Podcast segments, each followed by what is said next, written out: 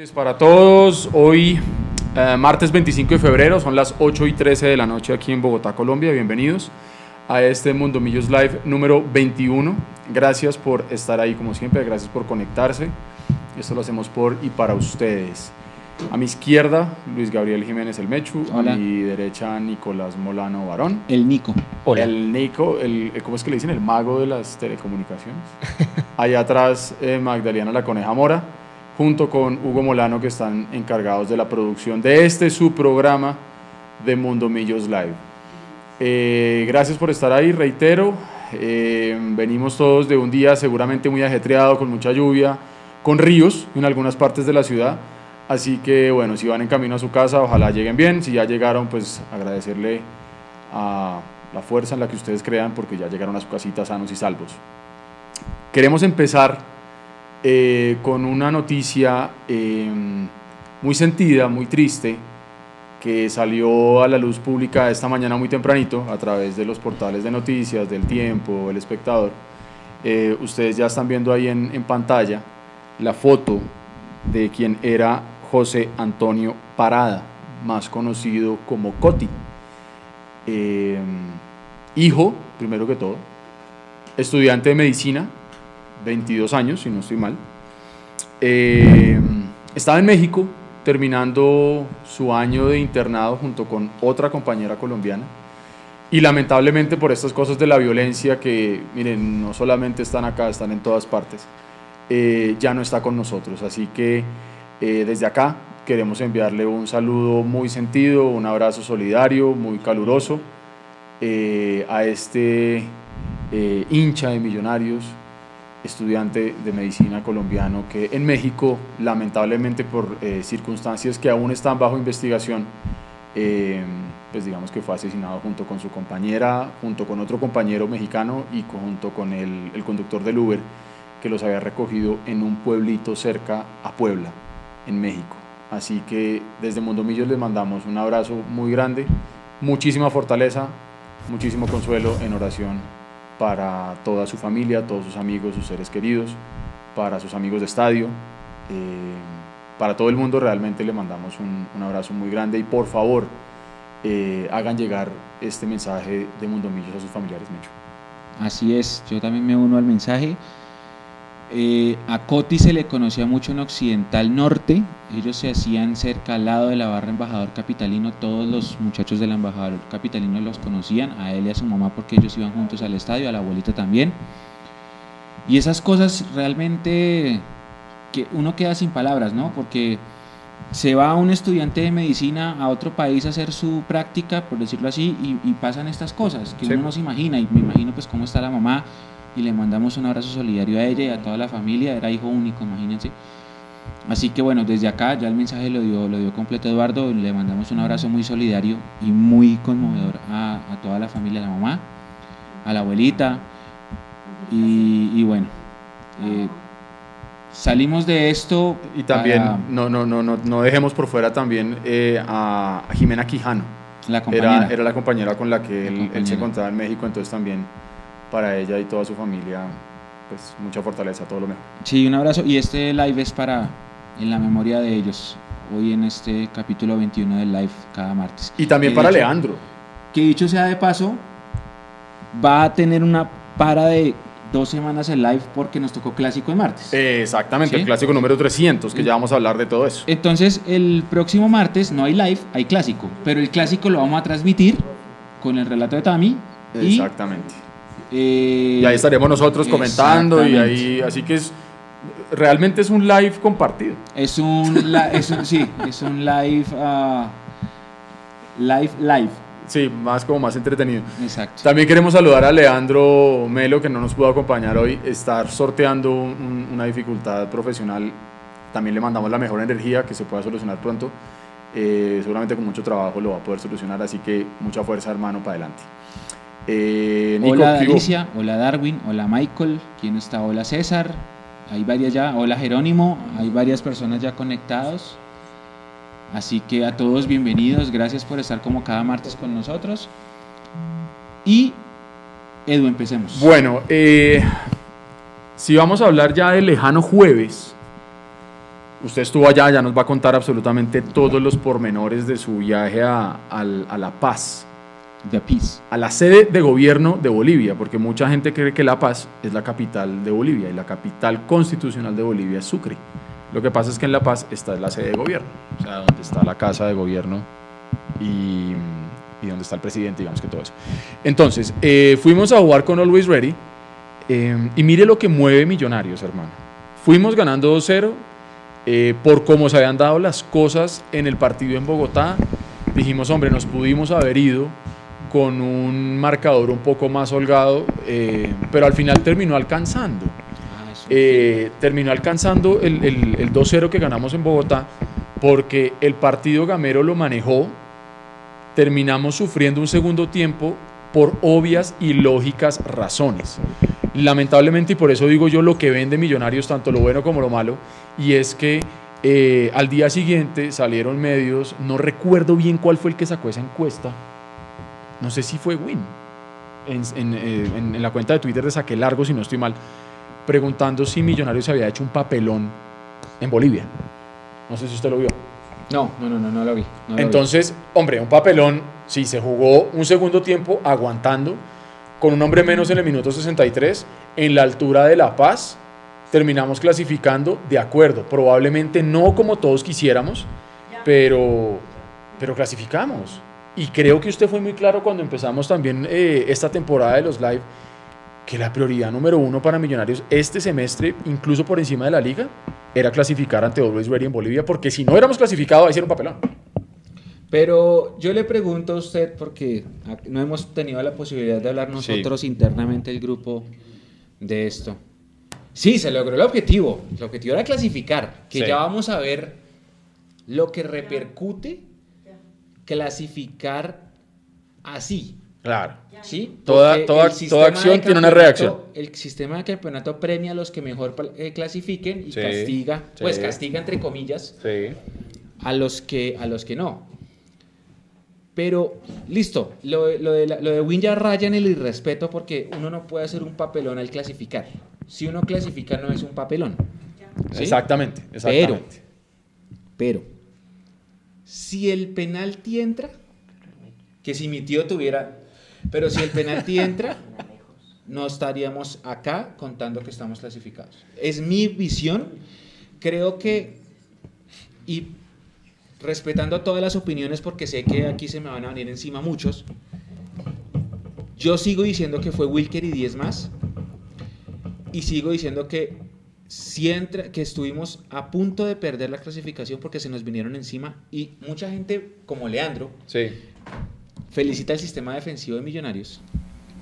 Pero yo digo, si te llegan 10 veces y tu arquero es la figura, no es que hayamos tenido un gran sistema defensivo, ¿no? Son Sí, opiniones. Sí, sí, sí, de acuerdo. Pero Wilker y 10 más, para mí, no sé usted qué opine, porque no hemos hablado del tema. Mire, eh, es entendible que la hinchada no haya quedado contenta y satisfecha con la forma como se jugó. Eh, yo leía a mucha gente y hablábamos también, y aprovecho para saludar a Vivis Hincapié, eh, que ya nos está hablando por ahí junto con muchas. Vivis es la que nos confirma que efectivamente fue saque largo y por ahí Barbosa, también a quien saludamos, estaba diciendo que esa pregunta de saque largo muy seguramente fue por sacarse la espinita de, del trapo que pusieron en el campín. Eh, lo hablábamos con el grupo de, de- de WhatsApp que tenemos ahí de, de los, de los amigos de sus hinchas. Vivis está en ese grupo. Ella está en Ah, ese grupo, sí, sí, sí. Eh, y entonces lo que estábamos diciendo es, hombre, si no se hubiera clasificado, obviamente habríamos incendiado absolutamente todo. Claro. ¿sí? Y habían posiciones encontradas, una gente diciendo, mire, no importa, eh, Argentina fue a jugarle allá de tú a tú a Bolivia y le metieron seis, ¿sí? Entonces, digamos que el planteamiento de Gamero, sí, eh, pudo ser un poco parco, pudo ser un poco tacaño, si se quiere, pero él y los jugadores iban con una única premisa y era clasificar. Ahora, yo también debo ser completamente honesto. No me gustó la forma como se vio Millonarios. No. No solamente por el segundo tiempo, porque eso es caer en lugares comunes y en decirlo fácil. Y es que teníamos un jugador menos, se nos vinieron encima. Wilker sacó 11 pelotas de gol, pero ojo al dato. De las 11, 5 fueron antes de que expulsaran al jugador de Millonarios. Claro. Entonces tampoco Si es que la expulsión sacó dos. Exacto, es que tampoco es que la expulsión haya sido tan determinante. Yo creo que fue determinante para que Always Ready entendiera que tenía que irse encima y que podía por ahí hacerla a Millonarios. Pero el pecado para mí, y lo puse en mi cuenta de Twitter, el pecado para mí de Millonarios estuvo en que si usted va a la altura de La Paz, usted logra llegar al arco contrario, porque es que la cancha se hace más larga, más ancha, cada paso le pesa darlo, cada carrera y cada regreso le pesa el triple. Si usted logra llegar al arco rival, concrete, hermano.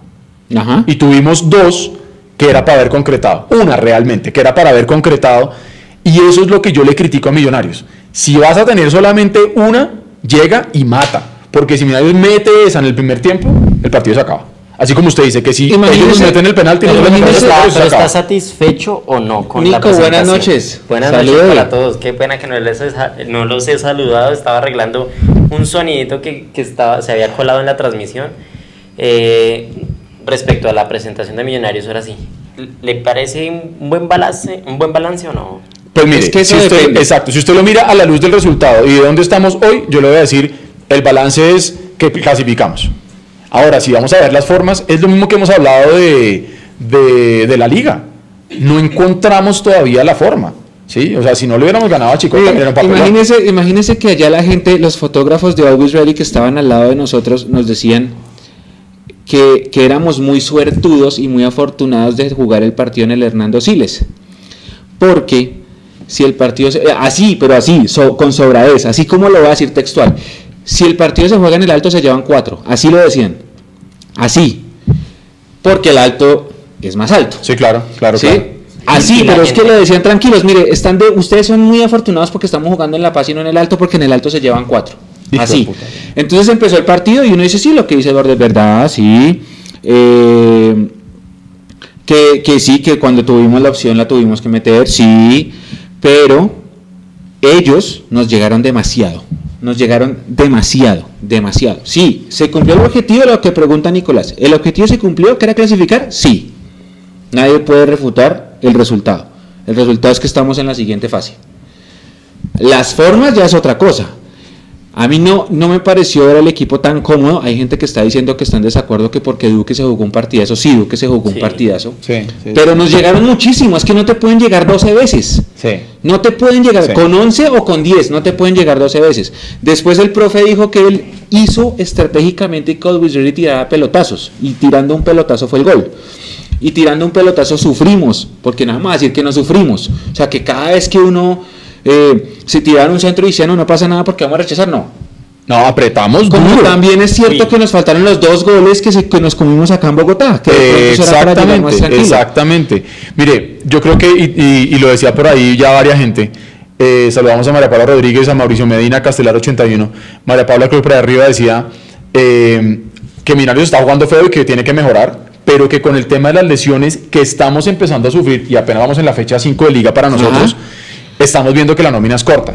Ahora, nosotros hicimos hace creo que un par de lives el análisis jugador por jugador de la, de la plantilla que está inscrita ante Di Mayor para, para el torneo de este semestre. Y uno podría decir, no es tan corta si ponen a jugar a los jugadores que podrían suplir las necesidades que hoy en día se están presentando.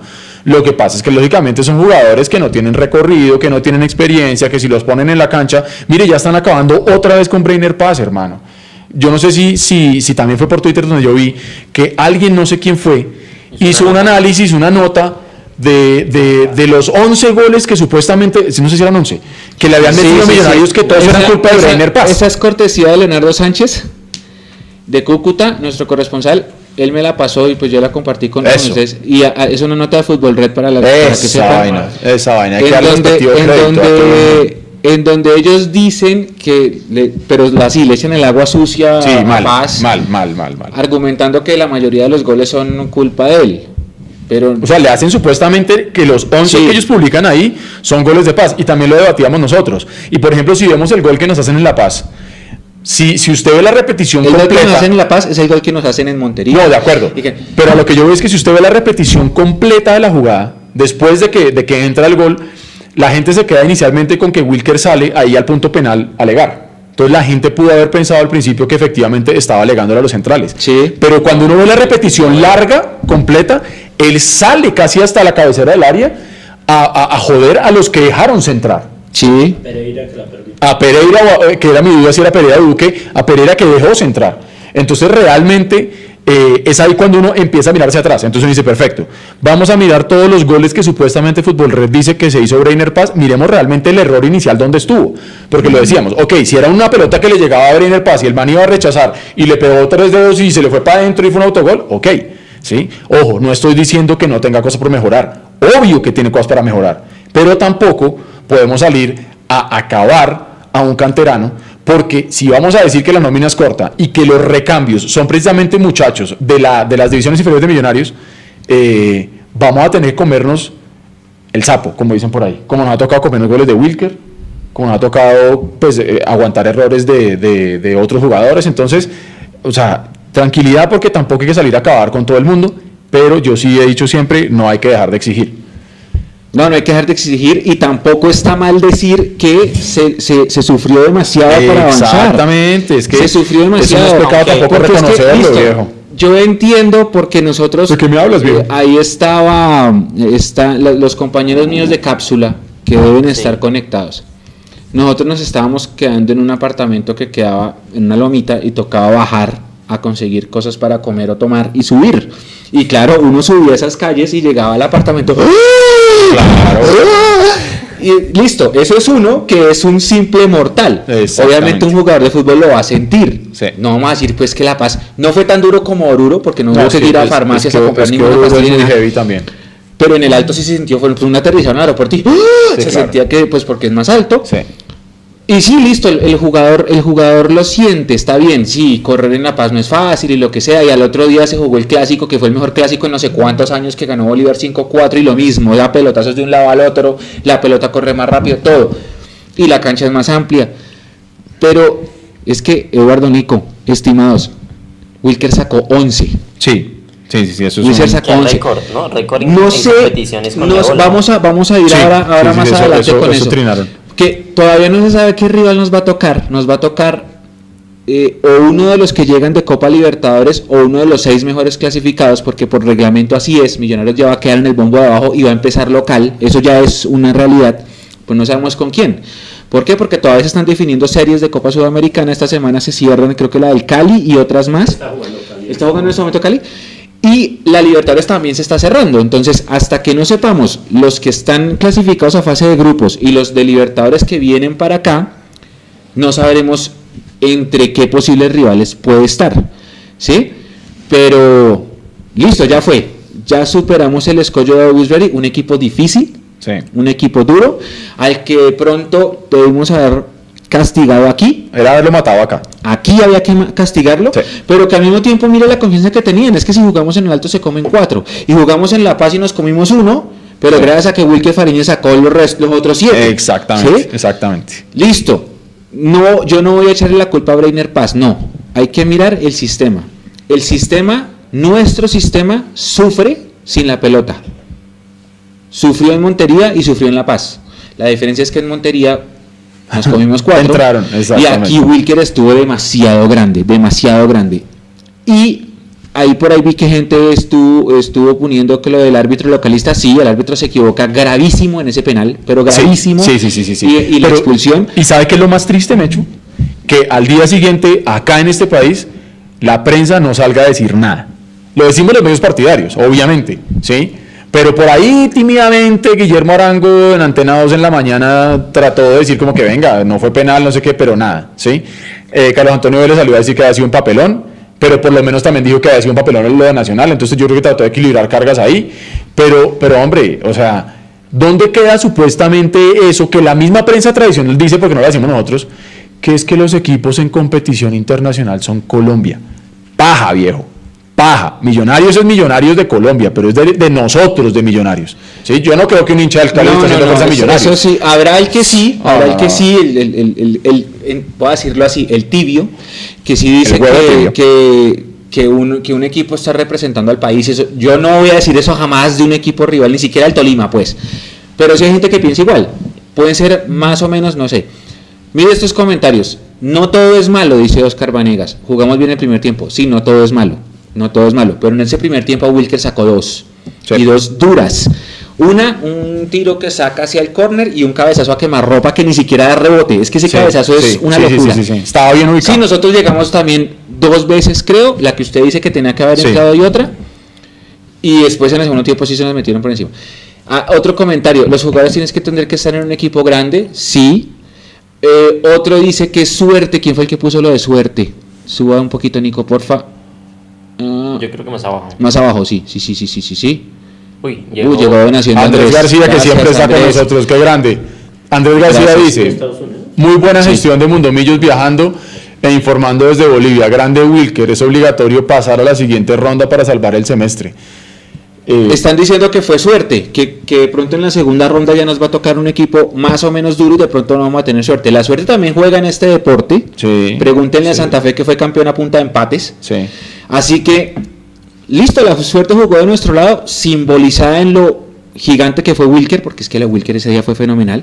Es el Wilker que todos conocimos y el que todos Ajá. queremos ver cada vez que se pare debajo de los tres palos Correcto. millonarios. Wilker, Y- Wilker se sabe vender, ¿no? Ah, el hombre sabe cuándo se tiene que mostrar. Él, sabe él sabe se- que el internacional Selección y es- competición internacionales no hay ni un partido Pero, malo. pero y es que y es que eso está bien, porque es que en el fondo Millonarios va a las copas internacionales porque tiene esa es la vitrina que tiene para vender a sus jugadores, tanto los de nombre o los que se compraron pensando en vender, caso de Wilker Fariñez, como la misma la misma base de jugadores que tenemos de las divisiones inferiores.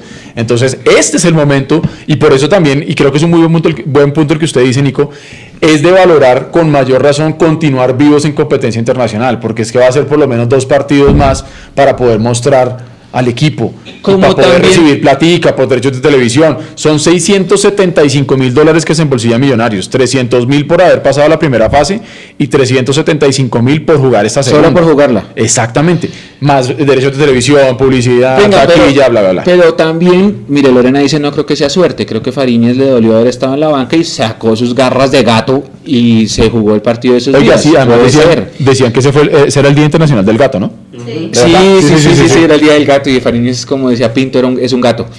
Pero también, así como usted dice de la vitrina internacional, lo mismo el equipo sub-20. Lamentablemente el Ah, equipo sí, sub-20 qué- no ganó. Empató uno contra el rival más débil y perdió. Ah, no, No, empató dos. dos, perdió uno. Y, se- y nos quedamos afuera. De hecho, el partido con River lo jugamos ya por cumplir calendario Ya porque ya estamos estábamos eliminados. eliminados. Pero esos muchachos debieron haber tenido su vitrina, porque allá había un montón de empresarios mirando ese Seguro. torneo. Así que puede pasar que esos muchachos, alguno, haya conseguido un buen cupo. Habrá que ¿Sabe ver. a quien vi bien contra River? El, el moreno Crespo. sí, Dewar. le- el que hacía de 5. Deber Victoria. Me pareció. Sí, sí, sí, él juega muy bien, Recuperó harto muy bien. durante todo el partido y los mismos narradores le daban puntos. Eh, Y es que esta mañana lo decía eh, en Twitter, yo lo encontré tempranito. Aquí está, lo decía el profe Germán Morales. Ese era el que yo estaba buscando, sí, tírelo. Un sinsabor nos quedó de la Libertadores sub-20. Estuvimos a la altura del torneo, pero no logramos el objetivo. Hasta ahí, normal. Pero póngale atención a lo que dice después. Mientras que equipos como River, Flamengo, Independiente del Valle juegan alrededor de 60 partidos, nosotros somos campeones con 30, jugando 30. Algo falla en nuestro fútbol, volveremos. Sí, algo falla en nuestro fútbol y si el mejor equipo colombiano juvenil, que somos nosotros, hizo dos puntos de nueve, algo está fallando. ¿A dónde hay que apuntar? Hay que apuntar a Independiente del Valle. Porque River es un monstruo, pero detrás de ese monstruo hay una infraestructura que es todo el fútbol argentino que está, que lleva un montón de años trabajando eso. ¿Cuántas categorías tiene un equipo de ar- eh, argentino? Tiene como hasta la décima. Esos tienen Y todo, esos tienen- esos y desde que tienen como cuatro años. güey. Sí, pero, y lo dijimos acá el año pasado, Independiente del Valle es el mejor caso para revisar en estructura administrativa y en divisiones inferiores Sí, porque sí, mire todo sí, lo que han hecho y se hicieron un torneazo ahorita, clasificaron. Entonces creo que ese es el punto a mirar. Primero porque es un país vecino y segundo porque es un ejemplo de cómo creció. Obviamente no tiene la presión mediática ni de hinchada Claro. que tenemos nosotros acá, ¿sí? Y, eso y otra cosa que creo que es importante agregarle a su comentario y es que eh, no es un país tan distante en cultura, en evolución futbolística, porque uno no puede compararse con Argentina, uno no puede compararse incluso con Uruguay, eh, o hasta por ahí de pronto con Paraguay, yo qué sé, ¿sí?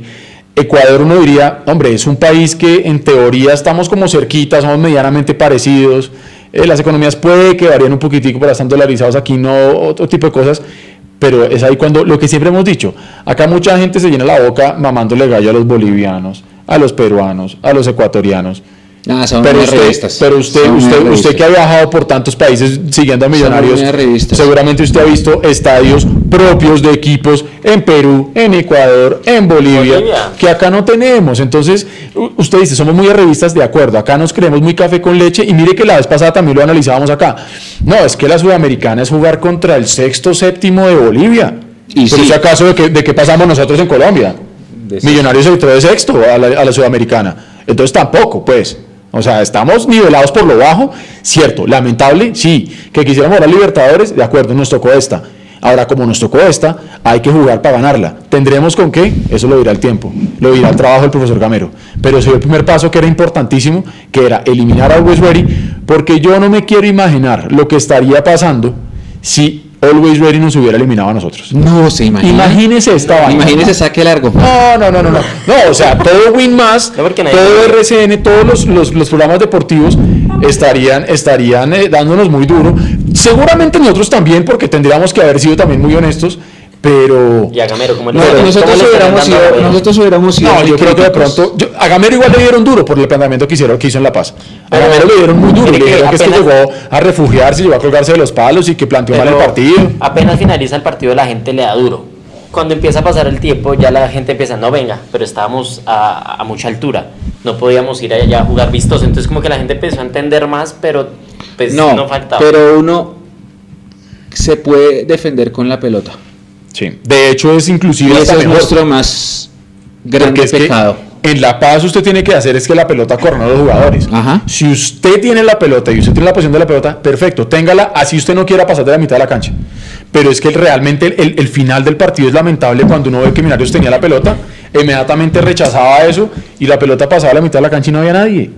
Estábamos todos incluso o sea, en tres cuartos de cancha completamente abroquelados. Sí. O sea, eso era un bus, todos atrás, colgados atrás de la varilla, hermano.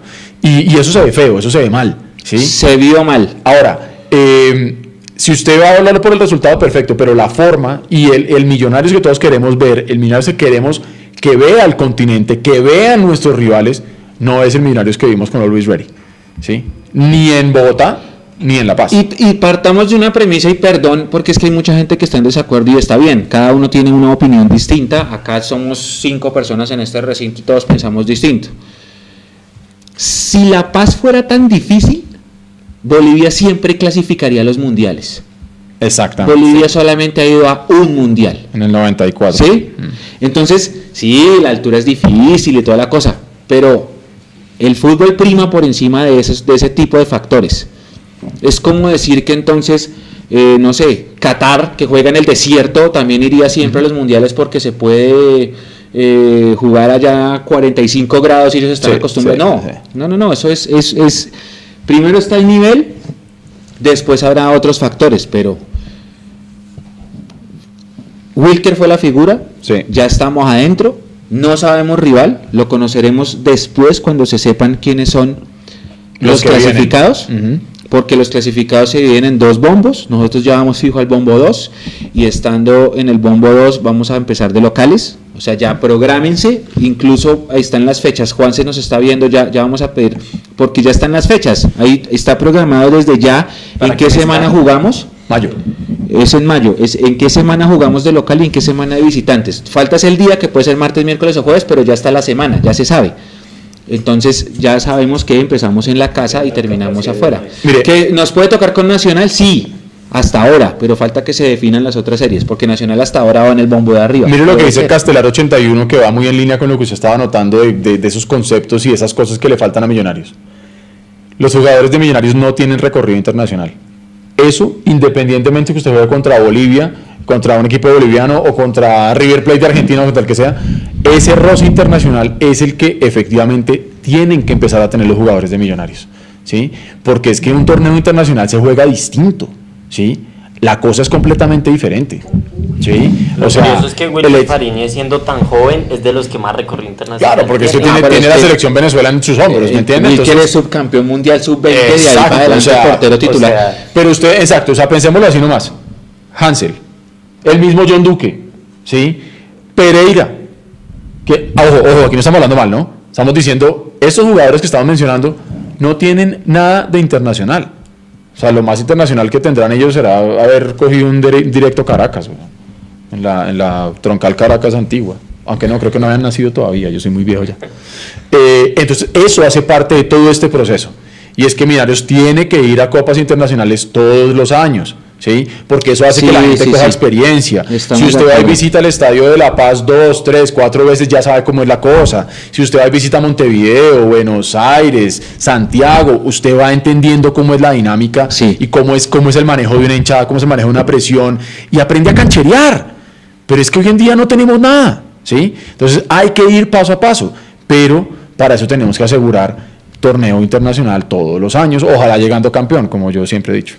Juan se ya manda el dato que el 13 de mayo es el sorteo. El Día de la Virgen. Sí, entonces el 13 de mayo es el sorteo y una semana después jugamos el partido de local. 20 de mayo. Y, y la siguiente de visitante. Exacto, 20 de mayo de local, 20 de, Esa semana, no, no es el 20, puede ser 19, 20 o 21 y el siguiente puede ser eh, Esa 26, 27 o 28, martes, miércoles o jueves. Pero así, ahí ya está. Ahí ya está. Entonces, eh, mire. Ah, bueno, gracias Ricardo por ese comentario. Al otro día del partido, pues nosotros nos levantamos, eh, yo tenía que trabajar, entonces estuve ahí y puse las noticias bolivianas, los compañeros míos compraron los periódicos, claro, al otro día jugaban el clásico Bolívar y Strongest, entonces haga cuenta, cuatro páginas del periódico eran para el clásico y media paginita, o bueno, una página era para, el, para hablar del partido. Lo contaron así suavecito y después dijeron, qué vergüenza la representación internacional, no sé qué, pues resulta que todos los equipos bolivianos quedaron eliminados. Ok. ¿Sí? Vale. Entonces estaban como ofuscados por el tema de que, de que los equipos em, bolivianos habían salido. Creo que solo queda uno, que es... Voy a ver aquí mirando a ver sí, si Sí, me parece que solo queda uno con vida, pero los otros salieron eliminados. Y por eso, eh, inclusive hablando con taxistas, eh, a mí me decía un taxista al otro día, me decía, yo soy bolivarista, pero no quiero ir al clásico hoy porque eso, eso que pasó de que quedáramos todos los equipos eliminados me desmotivó y no quiero ir. O sea, el, fútbol boliviano está muy mal, yo no quiero ir al estadio. Se perdió el mejor clásico en no sé cuántos años. Sí, eso sí. Pero, pero así decía, no, yo estoy muy desmotivado porque es que nos eliminaron a todos los equipos. Sí. Sí, sí, Entonces, ahí ya creo que falta uno. Es que, es que no, estoy, buscando acá, pero exactamente, pero me no. parece no, no, no, creo que es peruano. creo, que, ya, están, todos, los bolivianos afuera. Creo que están todos los bolivianos afuera. Porque, a ver, por aquí es, encontramos. Sí, me imagino que sí están todos los bolivianos. Oriente Petrolero, que ha jugado con Vasco da Gama. Eh, Blooming, que jugó con Emelec y también quedó eliminado. Y lo sacó mal. Always Ready, eh, que lo sacó Millonarios. Eh, Están preguntando si Santiago Montoya se puede inscribir. Creo que sí se puede inscribir en la siguiente fase. Creo, creo, creo que sí se puede. Pero mire, Bolivia en eliminatorias para Rusia tuvo 51.85% de rendimiento como local. Un equipo como local 51.85% es muy poquito. Un equipo de local tiene que tener, pienso yo, mínimo 75 y eso para hacer una buena campaña. 51.85% de rendimiento. Como, para pensar que usted clasifique a punta solamente de hacerlo de local, que vaya y pierda todo. que eliminó a Blooming 5-0 en el global. Eso es el que usted decía que estaba horrible. Hola, Che, hola Daniel, ¿cómo está? Daniel Rolón. Che, qué forros, tanto le cuesta saludar. Hola Daniel Rolón. ¿Cómo está Daniel? Está hablando del Millos de 2014, ese equipo quedó eliminado con César Vallejo en primera fase de Copa Sudamericana con Lillo, que fue terrible también. ¿Quién más está por ahí? ¿Qué es lo que nos dicen acá? Quedan los equipos bolivianos que quedaron directamente en los grupos de Libertadores. Claro, hay que ver si ellos. Los que van directo a fase de grupos. Si ellos quedan después eliminados y son de los, de los mejores eliminados, pueden pasar para este lado. Em, pero sí, sí, es cierto. Es decir, por lo menos de los que entraron directamente a fase, la primera fase en Copa Sudamericana, de los bolivianos, se fueron todos. Em, entonces, listo, no hay que eh, creernos que ya lo logramos, que no sé qué, pero sí se pasó un escollo que, digo yo, por el momento tan complicado como empezó jugando Millonarios las competiciones oficiales este año. eh, Chile 70% y no fue. Sabes que también hay que por ejemplo, a visitante. claro. extrañamente nosotros eh, le teníamos temor a ese partido. O sea, el 2-0 sabíamos que no era suficiente, no de pronto pensando en que allá nos pudieran dar la vuelta fácil, sino porque aquí tuvimos demasiadas oportunidades para haberlo ampliado. Pero bueno, ya está. Yo creo que revisemos rápidamente los números que dejó ese partido a cargo de Juan C. Gómez. Ustedes los encuentran ya en www.mundomillos.com, arroba mundomillos en Twitter. Em, la posesión de millonarios fue del 31%. Mire, desde Miami acá Tamaya. 31% no. 31% de la posesión de millonarios. que defender con la pelota. 69% la de Always Ready. Ajá. Pero oiga este dato que es el más escabroso de todos. Señor. Tiros totales. Millonarios. 3. Ujú. Always Ready. 31, güey. No fregues. Sí. No, no fregues. Ay, sí. De los 31, los, fueron 12 al arco. De los 3 que hizo Millonarios, esto es peor todavía, ninguno fue al arco. Cero tiros al arco de Millonarios. Este es otro dato que también es, yo creo que esto, es que si uno tuviera tiempo y plata y, y viviera en una playa, no podría sentarse a mirar números toda la vida y ya. Abriendo las medallas. Pues hombre, Usted sabe eh, que la medalla es una cerveza, yo no tenía ni idea. Que la canción de Abre las medallas, o sea, que dice vamos para la playa, abre las medallas, es ¿es porque una la medalla es cerveza? una Ah, no cerveza. sabía, Ah. no. Yo no tenía ni idea, pero bueno, ¿a qué edad se enteraron que la medalla es una cerveza? Acabo de enterar y tengo 36. Bueno, Eh, corners a favor de Always Ready. Yo perdí la cuenta cuando íbamos como 27 mil, 12. sí. 20. Claro, es que nos tiraron 20 esquina. tiros de esquina, 2 de millonarios. Y el gol no llegó por un tiro de esquina. Exactamente. Mire, la precisión de pases de Always Ready del 87%, la de Millonarios del 64%. Este es para cagarse de la risa, me disculpan. Por la risa. Centros totales. De Millonarios, 8. Ujú. De Always Ready, dígame un número estúpido, Mecho. 60, 58. casi. Uy, fue madre. 58 centros totales de Always Ready. que fue propiciado por lo que dijo el profe en la rueda de prensa Claro. estratégico para Claro. que nos tiraran centros. Claro.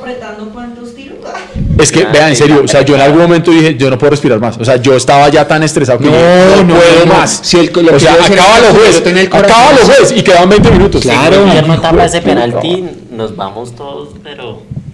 No, si Wilker, si Wilker Mire, no si es- ese penalti, perdemos la serie. No, se nos vienen encima y yo creo que perdemos la serie de Perdemos la serie. O sea, no vamos Sí. a penales. No, ni se siquiera, van de largo. se van de largo. Eh, ¿Qué otro dato así medio harto nos Por eso, hay que, por eso hay que darle tanto mérito a Wilker, porque no fue solo la cantidad, sino lo que significó ese momento en el partido, el penal. El penal. Ahora, hay otra cosa que están diciendo y que tienen razón. Ya Always Ready ya fue.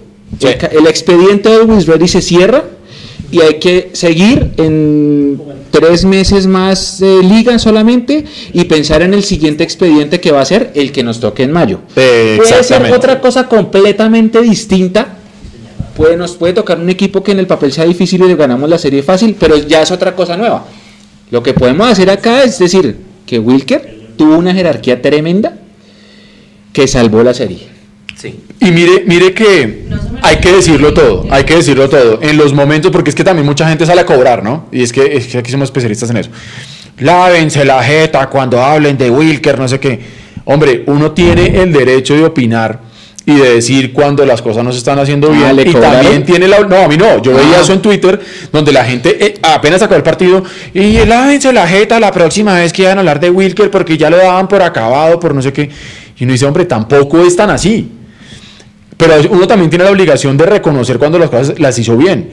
Y primero, y va a sonar súper ácido lo que voy a decir, Wilker está ahí para hacer lo que hizo. Sí, Claro, sí, sí, sí. que la maravilla, que gracias a él clasificamos, de acuerdo. Pero Wilker está ahí para hacer lo que hizo, como el que está en la mitad está para hacer lo que tiene que hacer. Ahora, que lo pueda cumplir o no en, en cada partido es otra cosa. Pero en la obviamente mitad- es- No, pues hombre, hablando del tema de Duque, por ejemplo. No, no, Duque, Duque, es que aquí la gente dice que Duque un león. Vaya, mire los números. No, nada que ver. Y vamos a pasar a eso. Vamos a pasar a mirar los jugadores. Y aquí está el tema de John Duque. Jugadores con los mejores números. Wilker Farini, ya lo hablamos, 11 atajadas en el, en No, el equipo azul. Wilker es absurdo. Y lo que le decía yo, el, el análisis que habíamos hecho en ese momento. La expulsión llega en el minuto 63. En el 65 en el 70, en el 78, en el 80, en el 87 y en el 92, seis atajadas de Wicker. Y hay una que le tapa, las hay 11. una que tapa de que hay fuera de lugar, que señalan el fuera de lugar y queda el de Wisbury mano a mano, remata y se la tapa también. Sí, o sea, sí, esa, sí, no, esa cuenta porque estaba invalidada. Pero es ahí pero se la cuenta- tapa igual. O sea, es que es Ahí eso se da cuenta que estaba derechito y estaba bendito. No, estaba, pero. Hablemos de John Duque. Señor. El capitán de Millonarios fue el que más recuperaciones tuvo, siete. ¿De cuántas? Ganó nueve duelos y realizó cinco despejes. Ya vamos, eh, despejes, perdón, es que despejes. Despejes. Y el Tico Ortiz eh, tuvo un buen trabajo en defensa, pues fue el segundo jugador con más despejes en el área de Millonarios. Eso es otra cosa que hay que llamar la atención. De acuerdo, uno le pide al delantero y uno que también ayuda a defender. Ajá. Pero pues como yo aprendí a ver y a jugar el fútbol, uno como delantero, ¿dónde empieza a defender? Arriba, evitando que los laterales del rival salgan, ¿sí? Pero lo que vemos acá del análisis de Juanse es que ayudó fue a despejar casi que desde el área propia, o sea, hasta, hasta el tico estaba metido allá con su compatriota Vargas allá despejando Yo, la mierda. yo no recuerdo quién fue el que me lo dijo, pero me hicieron caer en cuenta de algo y era que habían puesto a Iron como una especie de lateral para, para ayudar a cubrir a. Perlaza en esa zona, sobre todo en el primer tiempo. Yo pues obviamente uno desde abajo no se da cuenta de eso, pero sí, después viendo el video es verdad. Sí, Sí, sí, porque, sí, sí. sí, porque a Perlaza se comen en velocidad. Exacto, y Iron fue el sacrificado desde lo táctico para eso. Aún así, es 58 centros, no es Sí, una buena no, cifra. pero viejo, o sea, yo vuelvo y digo, o sea, tendríamos que revisar los anales de la historia para encontrar dónde nos hicieron 58 centros y dónde nos cobraron 20 tiros de esquina, weón. Pero, O sea, y dónde un arquero sacó 11, weón. Los 20 en la ¿Sí? transmisión quedaron numerados. No, por eso, por eso digo yo, o sea, habría que ver en partidos anteriores donde, donde nos hicieron sufrir, donde nos hicieron 20 tiros de esquina. John Duque tuvo una precisión en pases del 79%, Sí, y hizo mire, 24 y mire, en total. y mire que hay un comentario que es el de César Augusto Rojas que es bueno. En parte lo de Duque es muy Tiene bueno toda la razón, porque Pereira. No tuvo un buen partido. Gran comentario. Que es su compañero de fórmula en la media cancha y es tiene toda la razón. Gran comentario. Tiene toda la razón. Sí, gran comentario. Sobre todo en una cancha tan ancha, donde usted lo anotó al principio, allá no se puede correr, no se debe correr, debe correr es la pelota, no los jugadores. Y cuando en la mitad Duque queda solo, le toca multiplicarse, y Duque puede tener los siete pulmones que alguna vez dijimos que tiene y todo lo que usted quiera, Sí. pero, pero tampoco, tampoco hay que abusar, ¿sí? Entonces, entonces bueno, eh, eh, yo creo que ahí en la, en la página de Mundo Millos encuentran ustedes el análisis jugador por jugador, una tabla muy interesante que hace Juanse Gómez del desempeño que tuvo cada uno de los jugadores de Millonarios en el partido contra Always Ready. Eh, ¿Qué es lo que deja al final este partido? Pues que como ya lo dijimos al principio, el equipo azul avanza a la segunda ronda sudamericana. Ya dimos las fechas del, del sorteo, el 13 de mayo, y luego los partidos la semana del 20 y la semana del 27. Eh, ah, bueno, y aquí está lo que estaba diciendo.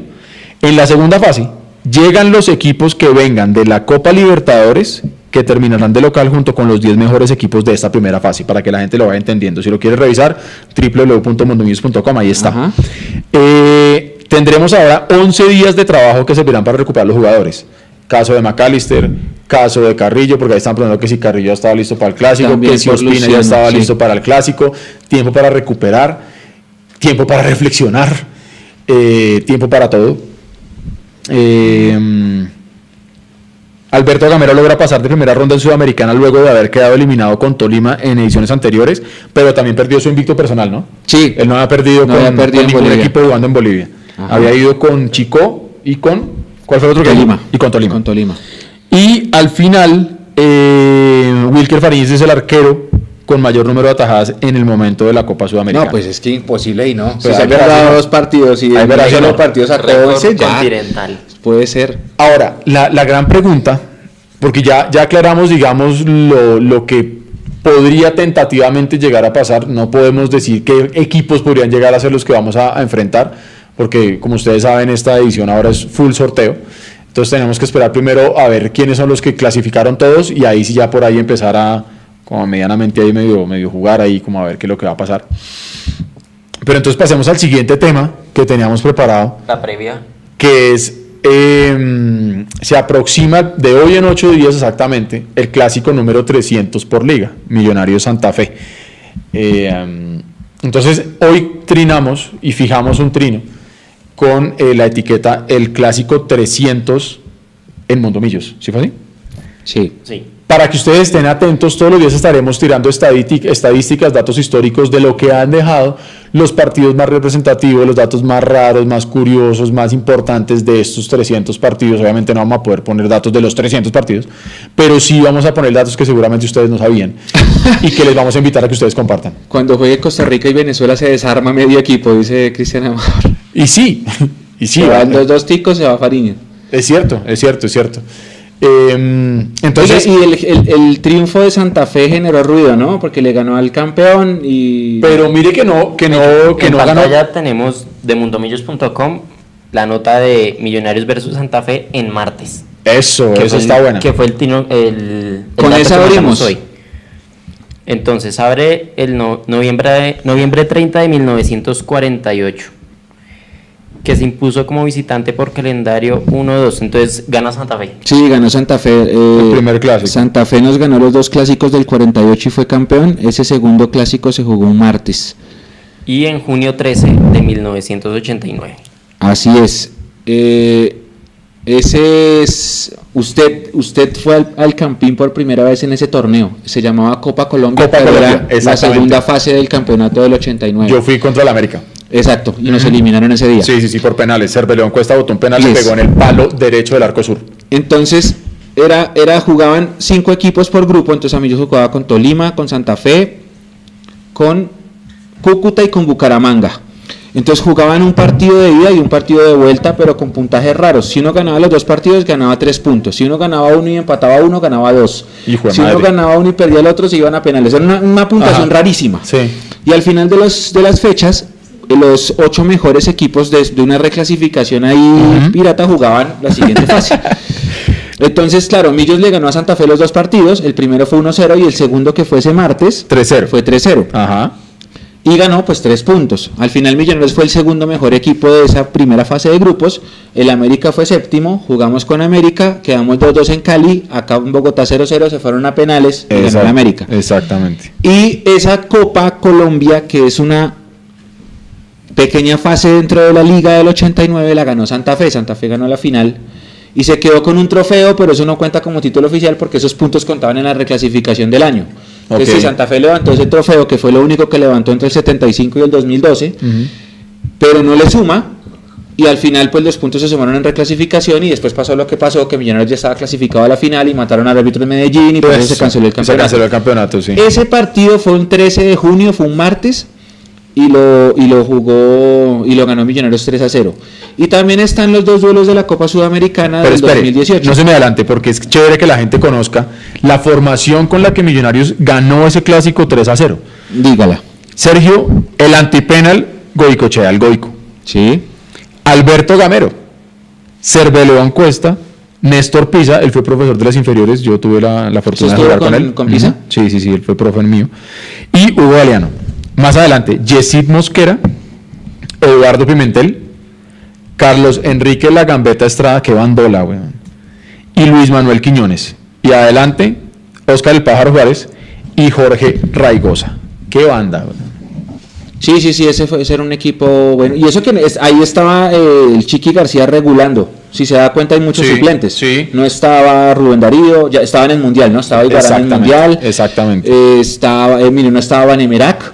Ejemplo, no estaba, Wilman Conde. razón. Entonces Ajá. estaba como regulando porque pues se jugaba Era la mixta. domingo. Sí, jugaban domingo. Pues los goles los hizo Raigosa, abrió la cuenta y luego Pimentel se fue de doblete. Ajá. Bueno. eh, Ahora sí, ahora los sí, duelos. los duelos por Suramericana que usted se iba a referir, estimado. Sí, que quedaron 0-0 ambos, fueron Mecho. los dos martes. Esos Sí, fueron los sí, últimos sí. dos En partidos 2018. en 2018 y Que pues por penalti ya sabes chao. qué pasó. Sí, Ouch. sí, Y ahora, Ouch. y ahora rompiéndolo en Argentina. Bueno, Sí. jugadores que le está yendo bien, sí. Sí, como que está metiendo Así goles que vamos a ver qué pasa este martes. Hay un triunfo para cada equipo y dos empates. Partido duro. Durísimo porque Santa Fe viene con aire en la Partido camiseta y, y lo peor de todo es que está jugando bien. El primer tiempo, yo no lo vi porque yo no estoy pagando el canal premium, que dicho sea de paso debo decir también que aquí es donde se da cuenta uno que realmente el fútbol colombiano eh, no mueve tanta masa como la gente quiere decir. Uno No. veía los partidos porque pues estaban ahí. Sí, pero no. ahora uno está, yo en lo personal estoy aprovechando para vivir un poco, para hacer otras cosas, para dedicarle tiempo a la familia, para leer mucho, para hacer otras cosas. Eh, hoy, por ejemplo, vi, hoy o ayer, están tratando de, de- de hacer lo que hacen en Estados Unidos, de, de- de sacar publicidad para los partidos puntuales. Vi en un paradero en la Sí, sí, sí. 127 Sí, sí, lo vi. el clásico El Santa Fe. clásico. Sí, sí, sí, sí, sí, yo lo vi en la veía. 26, ahí con Sí. 68 que dice... En un para- eh, este partido no te lo puedes perder, eh, algo sí, así. el Exactamente. clásico, no, amar, a- ver así el clásico por sobre todas las cosas, fue que yo vi que Ah, estaba en un sí. Yo no sé, paradero, yo iba muy sí. rápido en la moto, no, no, no, Sí, en no la puede, parte de abajo pero, pero usted no les pasa que usted va, así usted va como los caballos, que usted va mirando así y así por el rabito del ojo, usted ya puede ver el escudo de Millonarios. Eso fue lo que me pasó. Yo iba así, vi el, el- el paradero y alcancé a mirar y vi ahí la cosa de Wilmas y todo el cuento. Entonces, eh, dicen que el primer tiempo del partido de Santa Fe América fue todo el América. Y que Santa Fe simplemente el segundo tiempo como que hizo un par de cambios y funcionó y 2-0 y, y chao. Y liquidó al América. Ajá. Entonces, y, y, pues hay que tener en cuenta eh, también el momento en el que llega Santa Fe y en el que llegamos nosotros. No, no, no, es que póngale cuidado. Santa Fe le ganó a Junior Sí. Sí. Y, Y le bien ganó América. además. Y le ganó bien a Santa a- y Junior América son favoritos para el título este semestre. Yo me desvelé anoche y lo estaban presentando y lo vi un pedazo y Nosotros le ganamos a Chico y nos comimos cuatro en Montería. Pero el clásico, como decía Rubén Israel, es un campeonato aparte de un solo partido en donde no importa sí, nada. sí, sí. No importa cómo llegan, no importa nada. Si nosotros nos aferramos a lo último que vimos, que fue ESPN Cup, Sí. cuando les metimos ese 3-1 bien Sí, ganado, Sí, bien jugado. que se celebró mucho porque llevamos, llevábamos, bueno, llevamos, porque ese era un partido amistoso Sí, mucho tiempo sin desde ganar la el final clásico. del- de ida del 2017. Pues uno dice, hombre, qué buen momento para resarcir de todo. Listo, llegamos con la confianza en alto porque clasificamos, pero qué lindo momento para aprovechar que ese Santa Fe que le ha ganado a equipos muy duros, ganó también en Tunja, Santa Fe va muy bien en la tabla, de hecho, Sí, ¿no? mire, Santa Fe, eso le iba a decir, Santa Fe. Vamos a repasar la, Santa la- Fe va, la- la- va, la- va cuarto, ¿la tiene ahí? Hágale, Sí, ¿lo tiene Nico. De una. Mándela. Santa Fe es cuarto, pero ha ganado los partidos bien. O sea, ganó, le ganó al América, le ganó al Junior, le ganó en Tunja y empató uno. Si estoy mal, ¿cuántos vamos a puntos ver. tiene? Santa Fe tiene 11 puntos. Ok, o sea, ganó Santa tres, empató la Eh. Empató en Manizales. Perdió con, con Río Negro, Sí. Que fue el primer partido. No, no, el primero fue el empate en Manizales. Es que revise, revise. Ah, perdón, eh, perdón, perdón. el sí, sí, once- sí. Que ahí medio se le iba armando la grande porque dijeron, no, ¿cómo así esos empates? Ahí está la tabla. Luego va y Ve la pierde, luego va y pierde con Río Negro, 1-0. Y ya después empieza eh, nuevamente como a despertarse. Le gana al Junior acá 3-1 el 8 de febrero. Luego va y visita a Patriotas y gana 2-0. Y luego viene acá y, y- y le gana al América 2-0. Entonces, ahí está viendo ustedes la tabla en, eh, en pantalla para la gente que nos va a oír después en el, en el eh, en podcast a través de Spotify y de Apple. Les contamos lo que estamos viendo en este momento. Eh, el equipo verde de la capital de Antioquia es co-líder porque ha jugado seis partidos, tiene 13 puntos, pero el Pasto también tiene 13 puntos, pero con cinco partidos. El Pasto es otro que está metiendo bien ahí la vaina. Alianza Petrolera se metió tercero. Porque ganó en Montería. Estoy donde viendo, nos estoy cuatro. viendo la tabla en este momento. Alianza Petrolera es tercero. 1-0 y- Hágame Sí. el HP favor.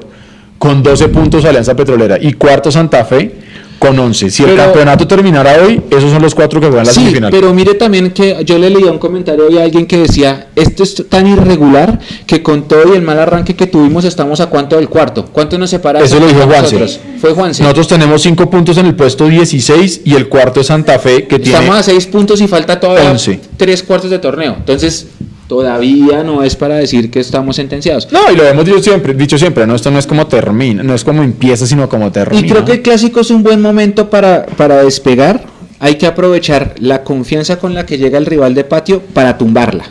Porque cuando un equipo llega con mucha confianza y pierde el clásico, generalmente eso repercute en los siguientes partidos, o viceversa. No, y además porque ya es hora de que nos quitemos la mufita esta de no poderle ganar por liga desde que le define Exactamente, ya está. exactamente. Y lo que mucha gente decía ahí, sí, buenísimo, eso nunca se nos va a olvidar.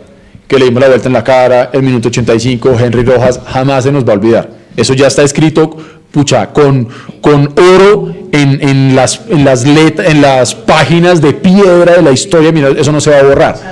Pero no podemos seguir viviendo de eso. Porque yo no quiero, no, me, callo la jeta. Entonces, ¿qué no quiere? No, no, no, no, no voy a decir nada porque luego van a decir que es que, nada, yo me callo. Entonces, hay que pensar y enfocarnos ya en que ese clásico próximo martes 7 y 40 de la noche eh, es el momento de Gamero sacudirse y demostrar que él puede con los equipos grandes. Vi un comentario, creo que fue Charlie, que decía que el minuto 85 no se va a olvidar nunca más, nunca se va a olvidar el minuto 85. Exactamente. Jamás. Un abrazo para Charlie. Quizá la persona más cercana a la familia de, de Coti, que nos estaba viendo en vivo acá con... a- a- Si no, yo sí le digo que creo que ahí ya la cosa se complica demasiado. Porque lo que, las cuentas que hacíamos al principio era que los primeros partidos eran prácticamente, estamos asegurando todos los tres puntos, porque es que nosotros empezamos contra el Pasto acá en Bogotá y perdimos 1-2 y ese partido lo dábamos por ganado. O sea, Sí. ahí tendríamos que llevar tres puntos. Visitamos al Cúcuta Deportivo, al que le sacamos un empate que supo a poquísimo, No, nos sacaron un empate. Exacto, por eso digo, o sea, eso fue, eso fue terrible. Ahí debieron haber sido otros tres puntos, pero listo, fue un punto, un empate. Luego venimos a jugar con Equidad aquí en Bogotá, otro empate, 2-2, el 2 de febrero. Después fuimos a jugar con los Ready, lo que usted quiera. Luego viene el vergonzoso 4-1 con, con Jaguares. Y luego el 2-1 contra el Chico ahí, que muy, muy ajustado, ese marcador era 2-0.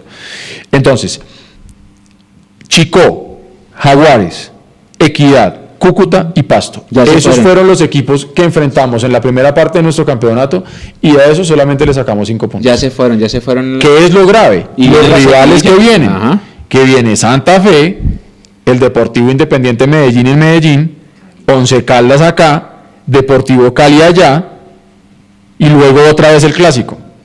Esos son uno, dos, tres, cuatro, cinco partidos que para mí esos van a ser el punto de inflexión para saber realmente para qué estamos. Porque después viene Bucaramanga, eh, acá en Bogotá, y luego Tolima allá, luego Ay, Río Negro, Cúcuta, Cúcuta ya cambió de técnico.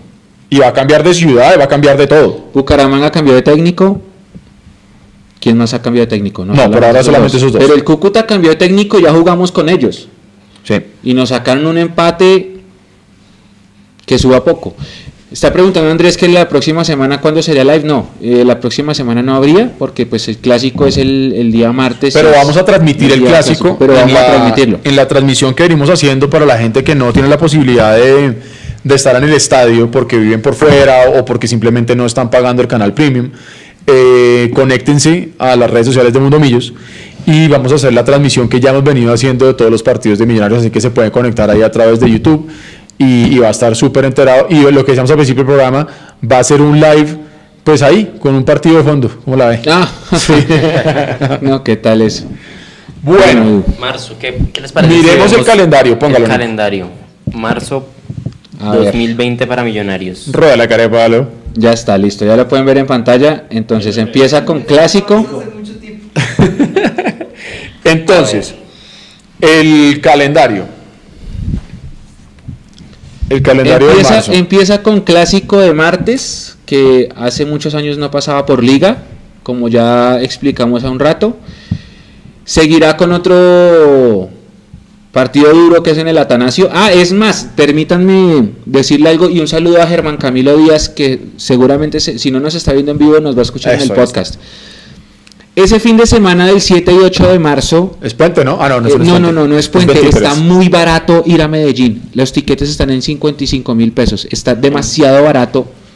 Todas las aerolíneas tienen eh, combos baratos para ese fin de semana. Debe ser temporada rebaja. Pero si quieren ir a Medellín, creo que ese es un buen momento. Porque ustedes pues, no sabemos todavía cuándo es el partido, pero se puede comprar todo el fin de semana de una vez o volver el lunes muy temprano. Y, Y es- estaba barato. y eso- viernes en la noche. Y es un buen partido porque, porque ir de visitante contra el Medellín no es tan grave. No es tan complicado, O sea, usted que no es estaba allá no es tan grave. El odio nacional nos une. Algo así, bueno, no, no lo voy a decir así, pero sí, sí, como que no es Después, tan difícil. lo que mencionamos se viene en el fin de semana del 15, el partido con el Once Caldas aquí en Bogotá. Ajá. Después, a mitad de semana, el partido que se aplazó contra el Deportivo Cali por mutuo acuerdo entre los dos equipos, porque los dos teníamos competencia internacional, contra el Deportivo Cali el miércoles 18. Y ese fin de semana siguiente, el del fin de semana del 22, el clásico contra Santa Fe, pero nosotros de visitante. Después, a mitad de semana, el 25, Millonarios recibe al Bucaramanga. Y cerramos el mes de marzo visitando al Tolima.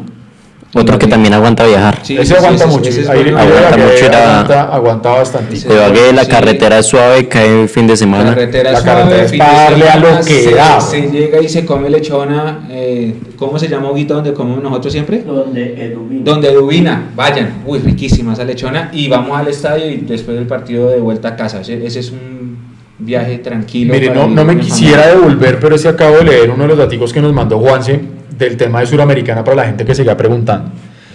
Hay equipos que ya superaron a Millonarios en la diferencia de gol en puntos.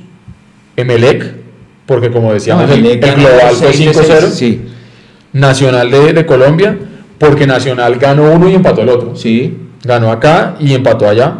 Sportivo Luqueño, Lo mismo, Fénix, también. Vasco da Gama, También, Coquimbo Unido que nos gana por diferencia de gol. y por nombre, muy largo, Coquimbo Unido y Unión, Unión de, de Argentina. Sí, ¿por Porque qué, el segundo partido el dato? decir. ¿Por qué el dato y, y por- cuántos equipos hay ahí? 1, 2, 3, 4, 5, 6, 7 Siete. equipos. Faltan aún las llaves de de las 10 de Libertadores. ¿Qué, ¿Por qué el dato de Juan? Eh, se dividen 32 equipos en dos bombos. El bombo 1 son los 10 que vienen de Copa Libertadores más los 6 mejores, ahí hay 7. Exactamente, aquí hay Entonces, 7. de ahí uno se va para el bombo 2, faltando lo que falta. O sea, perdón Sí. la redundancia, faltando las series de ahorita esta semana. Entonces, bien, Janet, mire, me les pego y Ibagué. Bien, Y vamos, Pereira vamos. también. Yo creo que mucha gente va a querer ir a Pereira. Sí, mucha gente sí, va a sí, Pereira. sí. Mire, Jerónimo pregunta que si Medellín pierde hoy la serie, se va para Sudamericana. Eso es por reclasificación de los, de los puntos. Entonces, si Me- Medellín ganó, ¿cierto? Ya ganó. Por ahí María. Paula le responde que sí. Eh, Que Vamos a ver cómo. Sí, sí, vamos sí. a ver cómo que queda la los cosa. eliminados clasifican. El Cali creo que son- está ganando de largo. Son 10. Hay 10 equipos. Los 10 mejores equipos perdedores de Copa Libertadores van a Sudamericana. Creo Creo que Medellín, por el puntaje que hizo, ya estaría eh, que en esto. 1-0 en este momento el partido. Mire, son 10 equipos que vienen de Libertadores y 6, los 6 mejores de esa serie. En los que nombró Eduardo hay 7.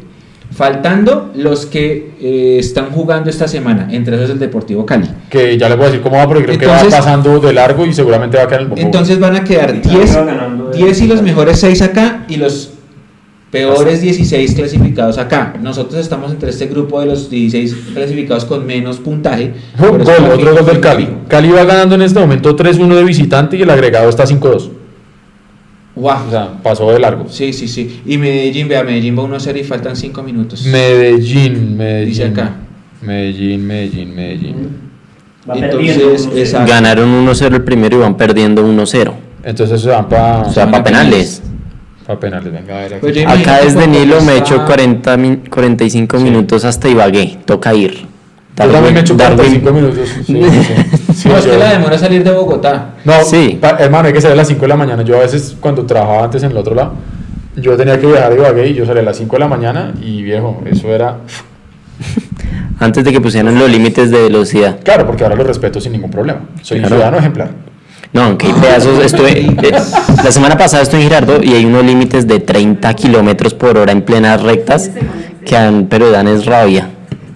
Oiga, ¿Te sí, efectivamente. Quedan dos minutos de Atlético Tucumán, Deportivo Independiente Medellín, papito. Ahora, mire, mire por ejemplo, a, a Bobadilla le dieron durísimo por haber puesto Sí. la nómina de- mixta del Medellín contra Nacional que les clavó 3-1 y, y llevó la titular para perder. Imagínense donde lo eliminen. Gol de alguien, dijeron ahí. Ah, pero le puso, le puso la, la mixta nacional con Sí, le Sí, puso le la puso mixta la mixta nacional. lo, lo criticaron re duro, ganaron Se le abrió de y patas. ahorita van a perder en, con la titular. Entonces guardó la titular para el, el partido con Tucumán y va perdiendo 1-0 y quedan minuto y medio.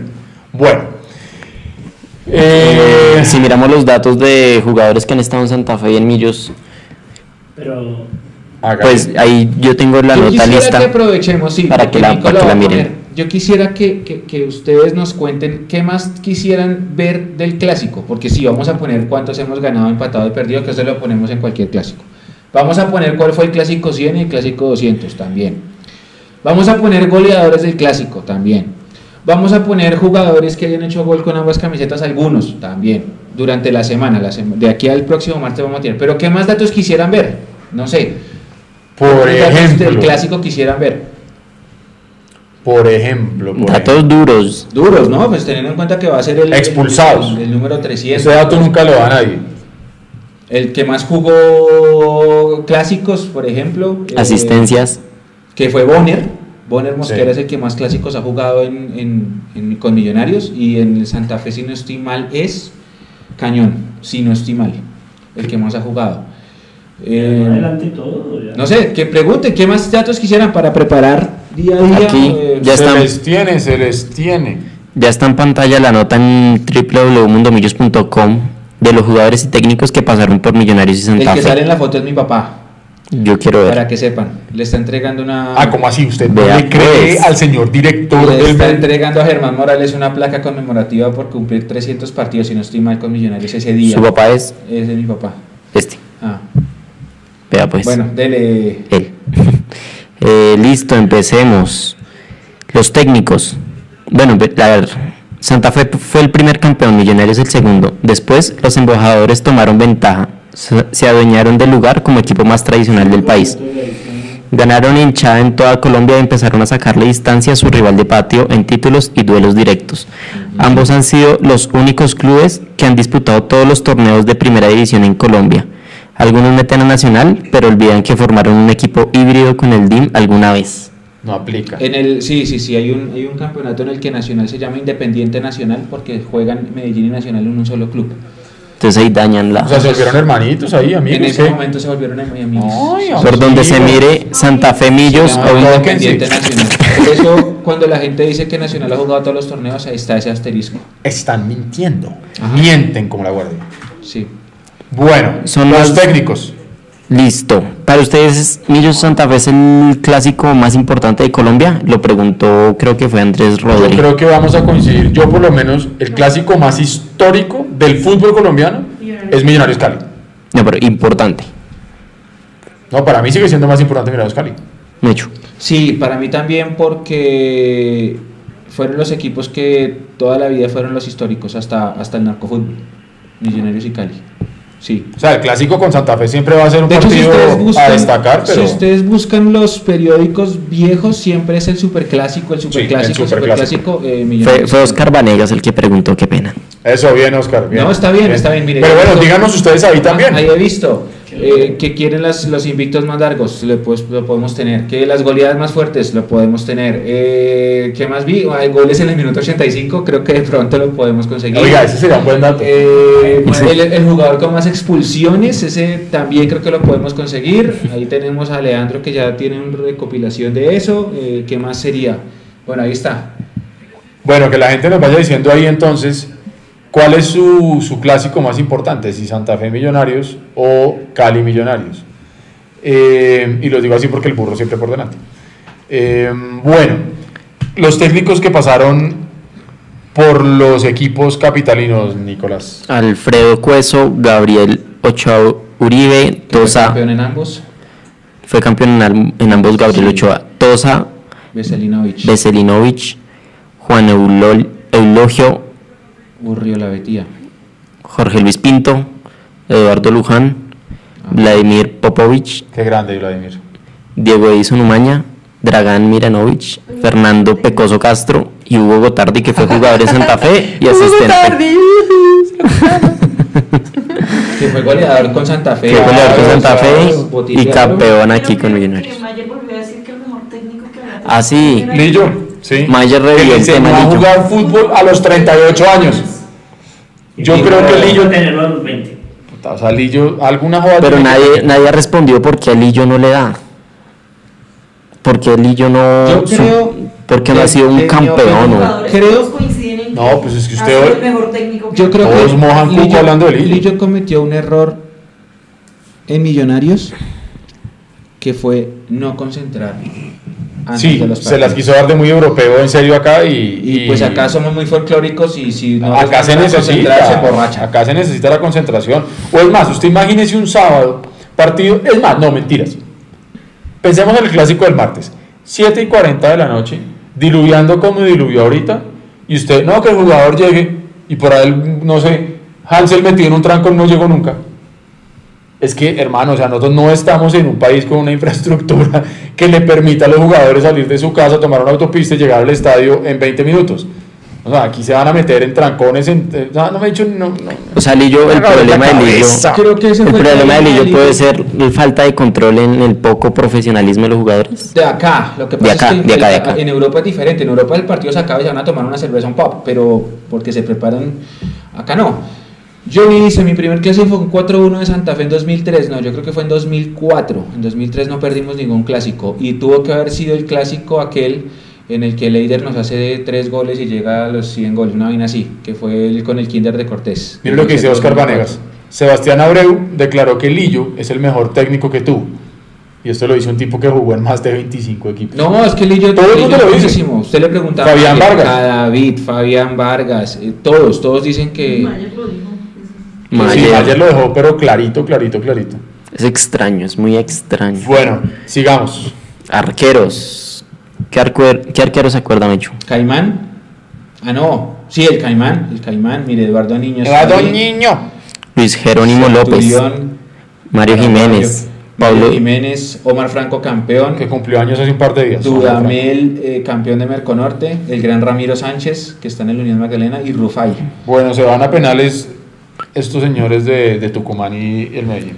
defensas. Cobo Zuluaga está por Esta ahí. lista es larga. El No, histórico son Cobo Zuluaga, el Camello Soto, ¿quién más está por ahí? Vea, Hay de todo, vea. famosísimo Moisés Pachón, Moisés Pachón, el Flaco Rodríguez, Flaco. El Chiqui García, el Chi- Chiqui. Álvaro Aponte, Aponte, el Choco Choco, Suárez, eso Iván sí, López. sí lo recuerdo bien. Carlos Henao. Iván López. Usted me corregirá, pero el primer partido de Iván López con Millonarios, el man hizo un autogol, ¿sí o no? Si no estoy mal, es que no me acuerdo si fue su primer partido, pero sí hizo autogol y fue contra Junior. Sí. Sí, en el 2004. No sé si era el primer partido, esa se la debo. Pero no sé sí por qué la tengo, creo que fue- Junior ganó acá en Bogotá Creo hace que- un montón de tiempo. creo que fue algo así. Con ese, con ese. Y volantes. venía de hacerle un centro a Iván Ramiro Córdoba para el único título que tenía. El clásico 100 lo ganamos nosotros, Ricardo. El clásico 200 lo ganó Santa Fe. Eso lo vamos a poner en estos días, pero sí. Entonces, si, es, si la lógica es niño, niña, niño, Ajá. ganaríamos el el clásico 300. 100 fue nuestro, goleamos, si no estoy mal fue 3 a 0 y el clásico 200 lo perdimos, si no estoy mal fue 1 a 0. Lo vamos a poner, eh, creo que si no estoy mañana es pasado mañana. Pero sí. Volantes. ¿Quién es Dragoslav? No, lo siento, Blanco, yo, yo vengo mucho más para aquí. El Pelé Blanco. ese- ese- el, el Pelé Blanco creo que de los mejores ¿De- que nuestro país. Era yugoslavo. Sí. yugoslavo. Federico Valencia, Cabordocu, el Tigre Moyano. Caordocu, ¿dónde era? Cabordocu, no, no me acuerdo, pero él creo que vive en Barranquilla. De hecho, hace poco vi que le hicieron un homenaje a él porque él fue campeón en el 48 con Santa Fe. Y fueron y le entregaron algo a Barranquilla, si no estoy mal. Vea el Pitirri El Salazar. Pitirri. El Pitirri. Por ahí estaba Germán Morales, pero ese no es el. Germán No, Morales de, de las, de las inferiores. exacto. Walter Moraes. Waltinho. Waltinho. Está Ah, pero míreme a Mateo Frigueiro. Mateo Frigeiro. Fri- el Frigeiro. Alberto Salazar, el Pony. Wilmar Por ahí arriba estaba el Rolo Flores también. El Rolo. jugó en Vea, Aguas Diego. Fernando el Guateque Moreno. Guateque. Él y yo jugamos juntos en las inferiores. ¿Sí? Sí. Él, él de- él estuvo en Millos, estuvo en Santa Fe, estuvo en el Huila y creo que estuvo en el Pasto. La última Y vez que lo vi, Aprovechemos. unos negocios en la carrera. Aproveche, mire, el clásico 100. Eso es lo que quería preguntarles. ¿Qué clásicos recuerdan? Mire, Johnny dice el clásico de 2015 cuando los eliminamos. Ese fue hermoso. El clásico 100 del gol de Bedoya, el técnico era Van Emerac. El de Luna, ese es el de 2015. El del abrazo de El Lunari. Lunari que va y se abraza allá. abajo, Cuando los allá. eliminamos, lloviendo Sí. durísimo. Yo hasta, hasta Frederico. 2017, mi clásico favorito era ese, que los eliminamos lloviendo, íbamos perdiendo unos cero. Que se lo delicioso. Lo sacamos, Que roba. Que roba yo. estaba allá en esa popular, en ese pedacito de norte que nos dieron, yo estaba allá. Ese para mí era hasta, el, hasta el gol de. Henry, el mejor clásico de mi vida, el, el de 2015. A ver qué más. re- Mire, el clásico de 2011 les dio por hacer baby shower de mi hija y yo me fui para el estadio. Dice Javier Ávila, qué grande. wow. Un clásico Deberíamos un programa así, que nos cuenten las historias Sí, de lo sí. que la gente ha dejado de hacer por irse al estadio. Vea, eh, uy, ese, el de, el de Juan Leonardo Morales es buenísimo. Eh, un clásico a puerta cerrada en 2005, sí, que perdimos 3 a 0, 3 a 1, creo que fue el gol de Harry Castillo. Eh, Juan Carlos López decidió acatar la sanción y jugar a puerta cerrada y pusieron una pancarta que decía eh, clásico sin hinchas, una vaina así. Lea lo que dice Sebastián Amaya. Sebastián Amaya recuerda el de la Copa Sudamericana, mire el de Oscar, el clásico, eh, perdón, el de Juan Leonardo Morales, el clásico de la asistencia de Delgado Arroba. ¿Usted se acuerda de ese partido? Era la penúltima fecha. Millonarios había ganado el primer clásico 2-0 con goles de Ganiza y, y Carpintero. Sí. Entonces venía el segundo clásico y Santa Fe nos hizo un gol. En el minuto 95 se va Delgado al área a buscar el empate. Ah, yo me acuerdo, sí señor. esquina. Sí señor, señor, que le queda bien. Delgado, Sí, dispara, el, disparo termina siendo una asistencia y Roballo empata. Sí, y señor. El Campín, que estaba cerrado occidental, se volvió loco en ese Sí, gol. ya me Y acuerdo. con ese gol clasificamos después de cuatro años a unas finales de liga. Gran Ese- recuerdo. Ese fue un 1-1. sí. Gran recuerdo, como el de Castelar también, es un buen recuerdo. Dice que recuerda uno que fue en octubre del 98, le ganó Millos a Santa Fe 2 a 1 con un gol al final de, De Bonner sí, Mosquera. un gol de- de media que él estaba en el colegio, dice. Sí, sí, sí, yo también me acuerdo mucho ese partido. Bonner Mosquera hizo un golazo de media distancia. Mire lo que dice Andrés Rodri 43, que estaría bueno que hagamos un programa de historias de la gente. Claro. ¿Sabe que si podríamos claro. hacer un programa de eso donde la gente, porque realmente yo creo que todos hemos tenido problemas por abandonar ya sea a la pareja, a la familia, a los amigos, el trabajo, a lo que sea, por irse detrás de millonarios. Entonces puede ser que por ahí de pronto cuando estemos en un receso de liga o alguna cosa hagamos un especialito ahí y que la gente sea la que nos cuente todas sus historias y, y de pronto escribimos un libro. Ajá. El marcador más alto que hizo Millos en un clásico, yo recuerdo un 5 a 0 eh, de todos los 5 goles en el segundo tiempo, pero en el 80 y, ¿qué fue eso? 4, pudo ser con Pinto si no estoy mal, todos los 5 goles en el segundo tiempo. Están hablando aquí de un 3-3 en 2000, eso fue 2005, Con goles de 2006, Gaby, 2006, sí. de Gabriel Fernández hizo dos y Martín García el otro, y los tres de Santa Fe los hizo David Montoya. A ver qué más. Y, al, si- a la siguiente semana jugamos y le ganamos 3-1 eh, el clásico. Eso fue en 2006. A ver qué más clásicos se acuerdan. Bueno, el de 2007 de Bedoya, el del clásico 100, que ya lo nombraron por ahí. ¿Cuál es el clásico en que Bedoya le pega en el piso a, a Johnny Ramírez? Ese es el clásico de 2012 que los expulsan y hace el gol Mayer en el último minuto, ganamos 2-1. Que cuando la pone a la que escuadra. pasa un empate y se va a celebrar al vomitorio oriental, ¿no? Y se Sí, acuerdan que sí, se sí, va, sí, se va, sí, se sí, va, sí, se sí. demora, se Sí, va sí, viene la lechona y, y regresa.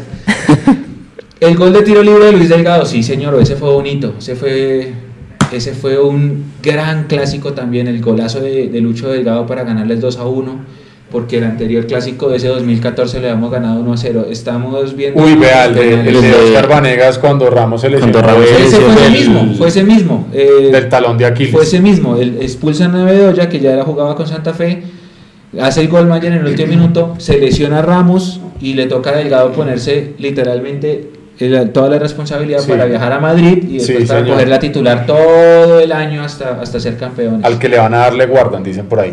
Miren lo que dice Jerónimo. Podrían hacer, respondiéndonos de los, de los datos de los clásicos, de jugadores con más rojas y amarillas en los clásicos.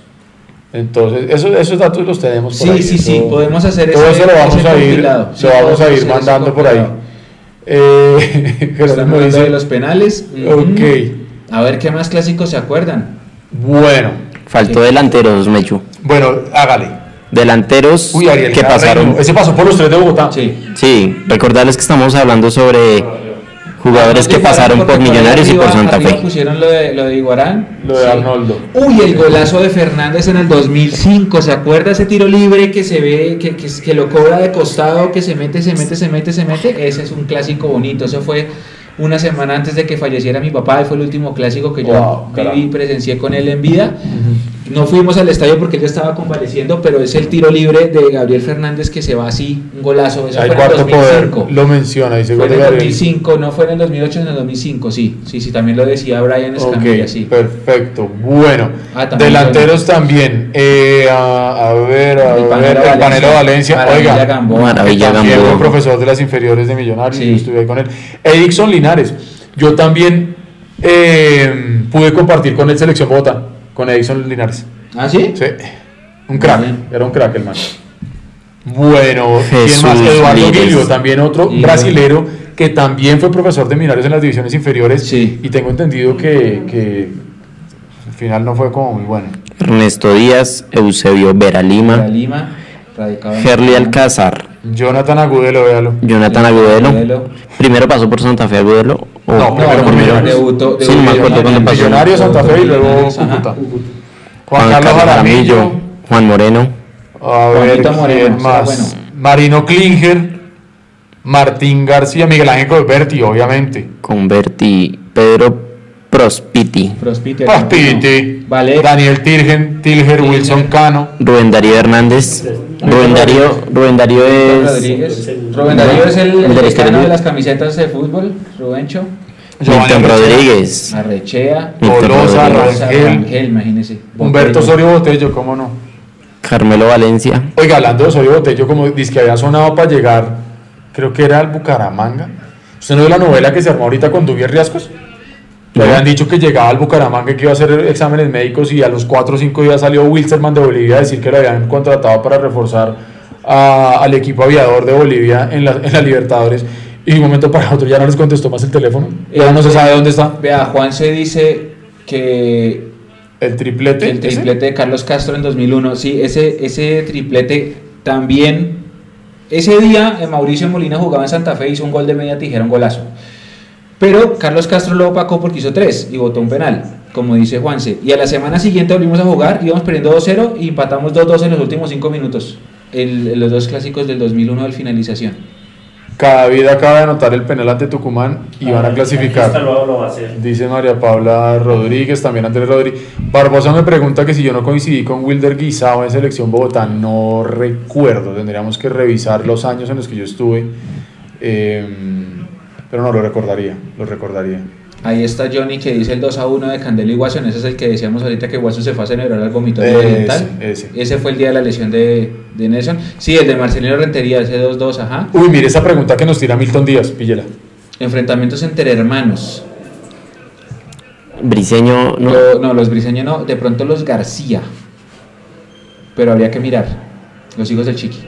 No, no estoy seguro, pero habría que mirar. Es una buena pregunta de Milton. Gran pregunta, gran pregunta, sí.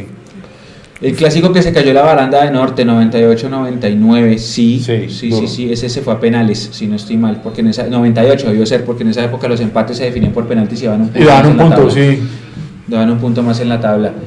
A ver qué más tienen. Y Burgues ahí gigante. Y Burgues ahí fue que Sí, se ganó a sí, una sí. generación completa que no dio a Millos nunca campeón hasta 2011.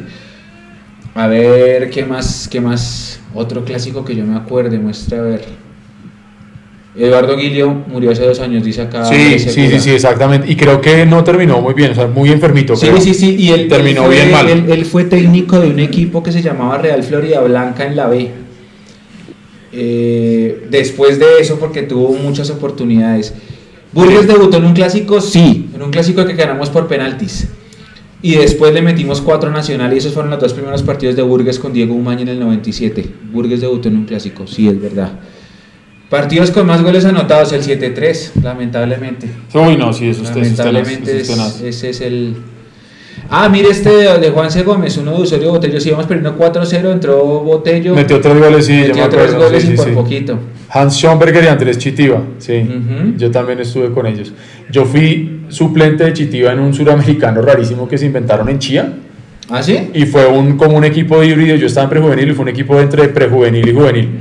Y, y ese equipo enfrentamos con unos panameños y no sé qué. Y yo fui banca de, de Andrés Chitiva. Vea pues. Y entré yo a un. A un pues me, me metieron ahí al final. Oscar Vanegas, 3-1 que ganamos. Panameño me metió un dedo en el culo. ¿Qué? de. ¿Quién? Entro yo a jugar los últimos minutos del partido y un tiro de esquina contra Ajá. unos panameños. Un panameño enorme, hermano, y yo en el tiro de esquina. Y el man me metió el dedo en el culo. ¿Se le hizo un examen de próstata? Así, o sea, yo a cabecear cuando el man plin y yo me volteo a mirar, claro, man. Esa es la cancha que tanto Pero, estamos. El tipo le levantó la pantaloneta No, y... no, por favor, o sea, a ver, Sí, le metió literal. Seguro que fue el no, dedo. por encima de la pantaloneta y el man, tin. Y claro, pues inmediatamente yo qué fue lo que hice, el, el man me hace eso en el momento en el que viene el cobro. Entonces, claro, yo me volteo a mirar quién es y ya el balón me pasó. ¿Gol? No, no, no, o sea, nosotros íbamos, nosotros estábamos el atacando. panameño que le hizo al sí, claro, claro. Y hubo otro en ese mismo partido Pero le ha vuelto a que los manes, los manes tenían, los manes tenían, uno de los de los laterales tenía, jugaba con alfiler en la mano. Yo estoy corriendo y lo picaba. Eso es la cancha que usted dice. No digo que seamos así ñeros, pero, pueden estar utilizando esa información, Eduardo. pero, eh, así, sí, verdad, sí. Eh, estaban Eh, diciendo, sí. suba un, po- un poquito, Nico, un poquitico nomás. eh, un clásico, vea ese 3-1 que ganamos con goles de Ervin Villagra y el Cabezón Rodríguez 2006. Uy, el Cabezón, no, ese partido fue 4-2, pero sí, sí hizo gol Ervin, sí hizo gol el Cabezón, el Cabezón fue el cuarto y sí estaba tapando Henao, sí. Eh, ¿Qué más? La de Cavani, mire, mire, que le hicieron la de Cavani, está diciendo Esteban Gutiérrez. Eso, algo así, algo así, sí. Pero de verdad, o sea, eso fue. Pasa al grupo de nosotros. Esa vaina, esa vaina fue Clasificó el pesadita. Medellín, o sea que sí, posiblemente Tucumán va Tucumán. A los 10 de la va a la Libertadores. de Libertadores. Me decía Pues, Eduardo, eso no me- el el olor a chucha. No, pues eso, pues después de eso, créame que. Pero, pero todo el mundo me mete el dedo. no. Después de eso, usted olerle la chucha a alguien y dice, no, pues vale, huevo. Pero sí, y también con la selección Bogotá, no, es que de verdad, en, en la cancha es otro cuento, hermano. O sea, eso de verdad, eso es otro cuento. Ahora muchos me dirían, está rompiendo los códigos, lo que pasa en la cancha se queda en la cancha. Bueno, fue hace como 20 años. Claro, claro, No claro, pasa. pero, pero hay muchas cosas que se ve. Listo, sigamos. Sigamos, departamento médico. Hermano, ¿qué vamos a hacer ahí si nosotros no tenemos información real, formal, de cuánto tiempo se van a tomar los jugadores en volver? De tener claro una comunicación por parte del equipo. y volvemos a lo mismo. Eh, esto seguramente es una política corporativa, donde usted sabe que son empleados del club y, y- y el equipo de comunicaciones hace o dice lo que le dejan. Que si Más abierto jodiendo- que el arco de. ¿Qué? Que quedó más, Más abierto que el arco de Corferi. El mal logró que no cabeceara. O sea, ya, ¿Cuántos técnicos debutaron en un clásico? Esa es buenísima. Esa está buena. Esa es buenísima. Y le digo por qué es buenísima, porque, por ejemplo, Lunari debutó en un clásico, nos comimos cuatro. Sí. Israel debutó en un clásico, empatamos. Umaña debutó en un clásico, empatamos. En una época de la vida, por ejemplo, Moisés Pachón, el técnico del 92, debutó en un clásico, fue 7-3. Entonces, había una época, sí, sobre sí, todo en los 90, en donde el primer partido siempre era fecha de clásicos. Di Mayor organizaba Ok. su calendario para que tratar de ganarle, ¿cómo se llama eso? Visibilidad al torneo, algo así como darle mm, como bomba, así, de- de venderle el interés y entonces ponía fecha de clásicos de primerazo. Entonces, en el del 92 al posiblemente 99, eh, generalmente se debutaba en clásico. Ejemplo, Hernán Torres debutó en clásico. y Dice ahí ganamos Castelar. 2 a 0. Ese fue eh, y de Osorio Botello, debut de Hernán Torres. Eh, ¿Quién más? No, Richard Páez ya había debutado. ¿Quién más le tocó en primera fecha clásico? Mm, bueno, vamos a mirar. Pero sí, puede ser buenísimo porque en esa época, clásicos de Gamero, eso sí lo tenemos por ahí, lo sacamos ya.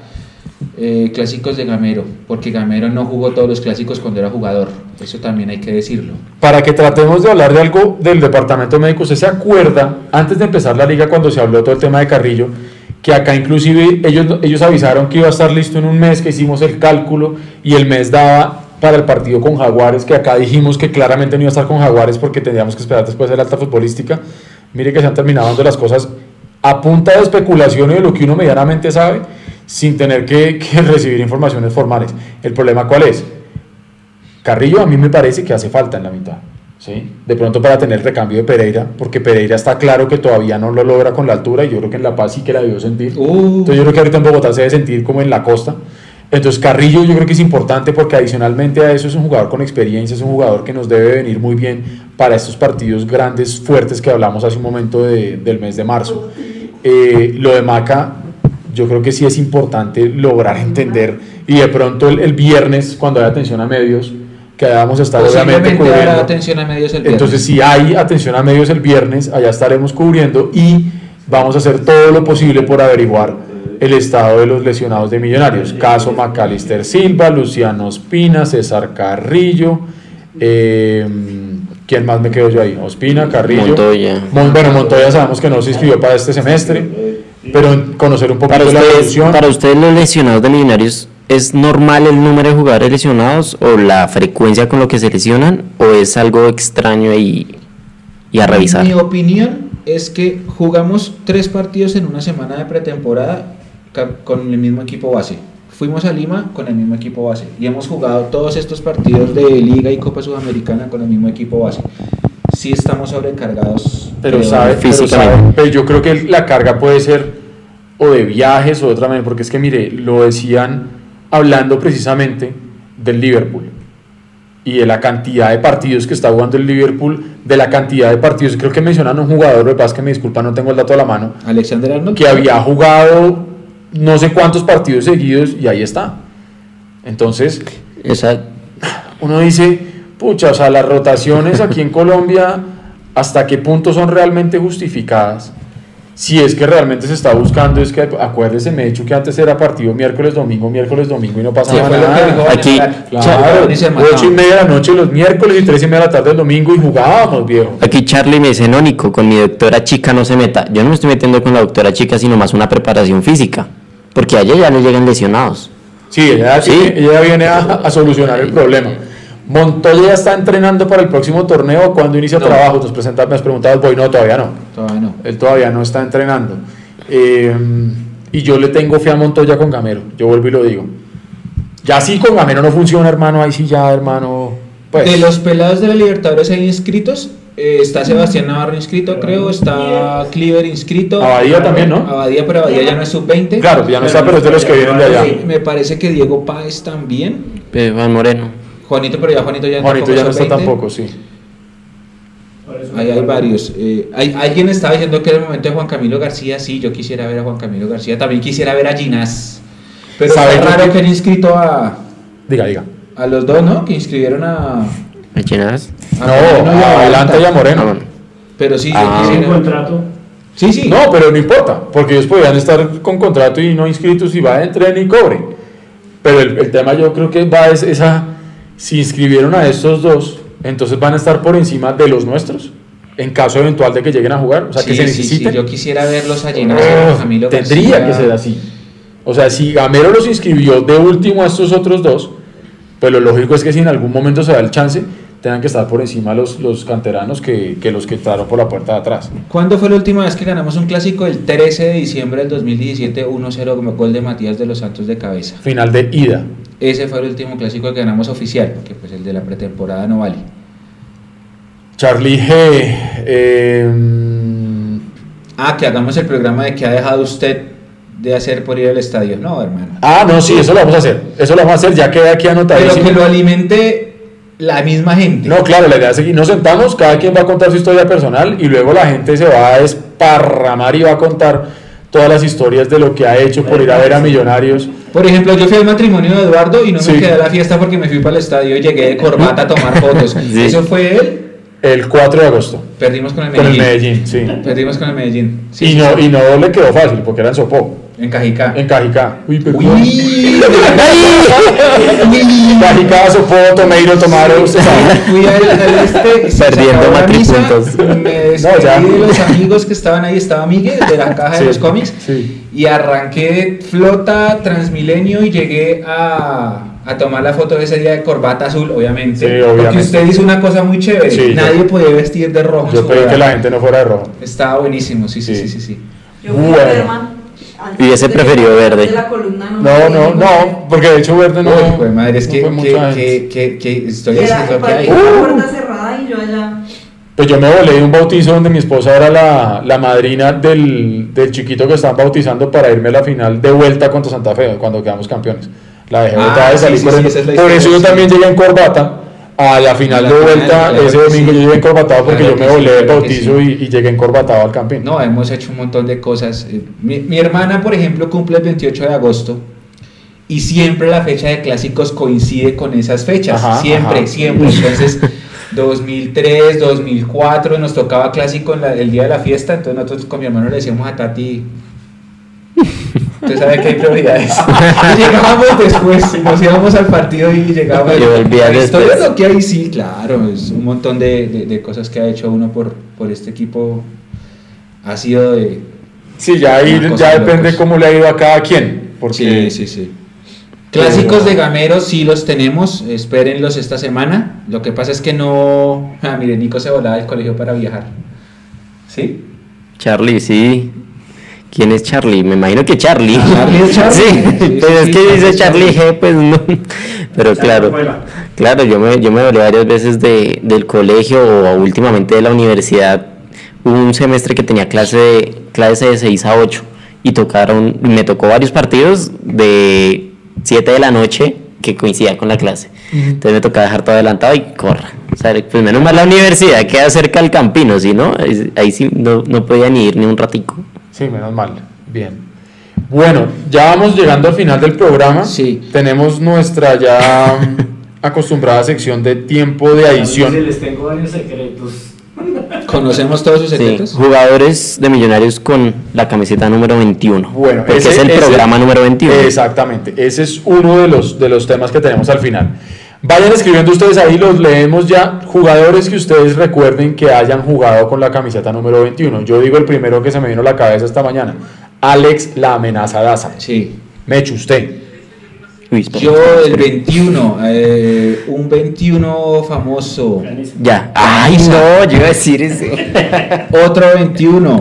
eh, bueno, el de ahorita que es Pereira, el del año pasado que fue González Lazo, ya lo dijo Jero. Jonathan Estrada, fue Jonathan 21 Estrada, Estrada, sí, señor. 2007. Cuando jugó con el siciliano. Sí. ¿Quién Cuando no era el 10. 21? Jader, mire, está diciendo. Jader Valencia. Fue 21. ¿Quién era 21? Lazo. En los 90, muestre a ver. Ah, bueno, Alex Carlos Daza. Ramírez también. Alex Daza Manga fue 21. Camisa Manga Escobar. Manga fue Exactamente. 21.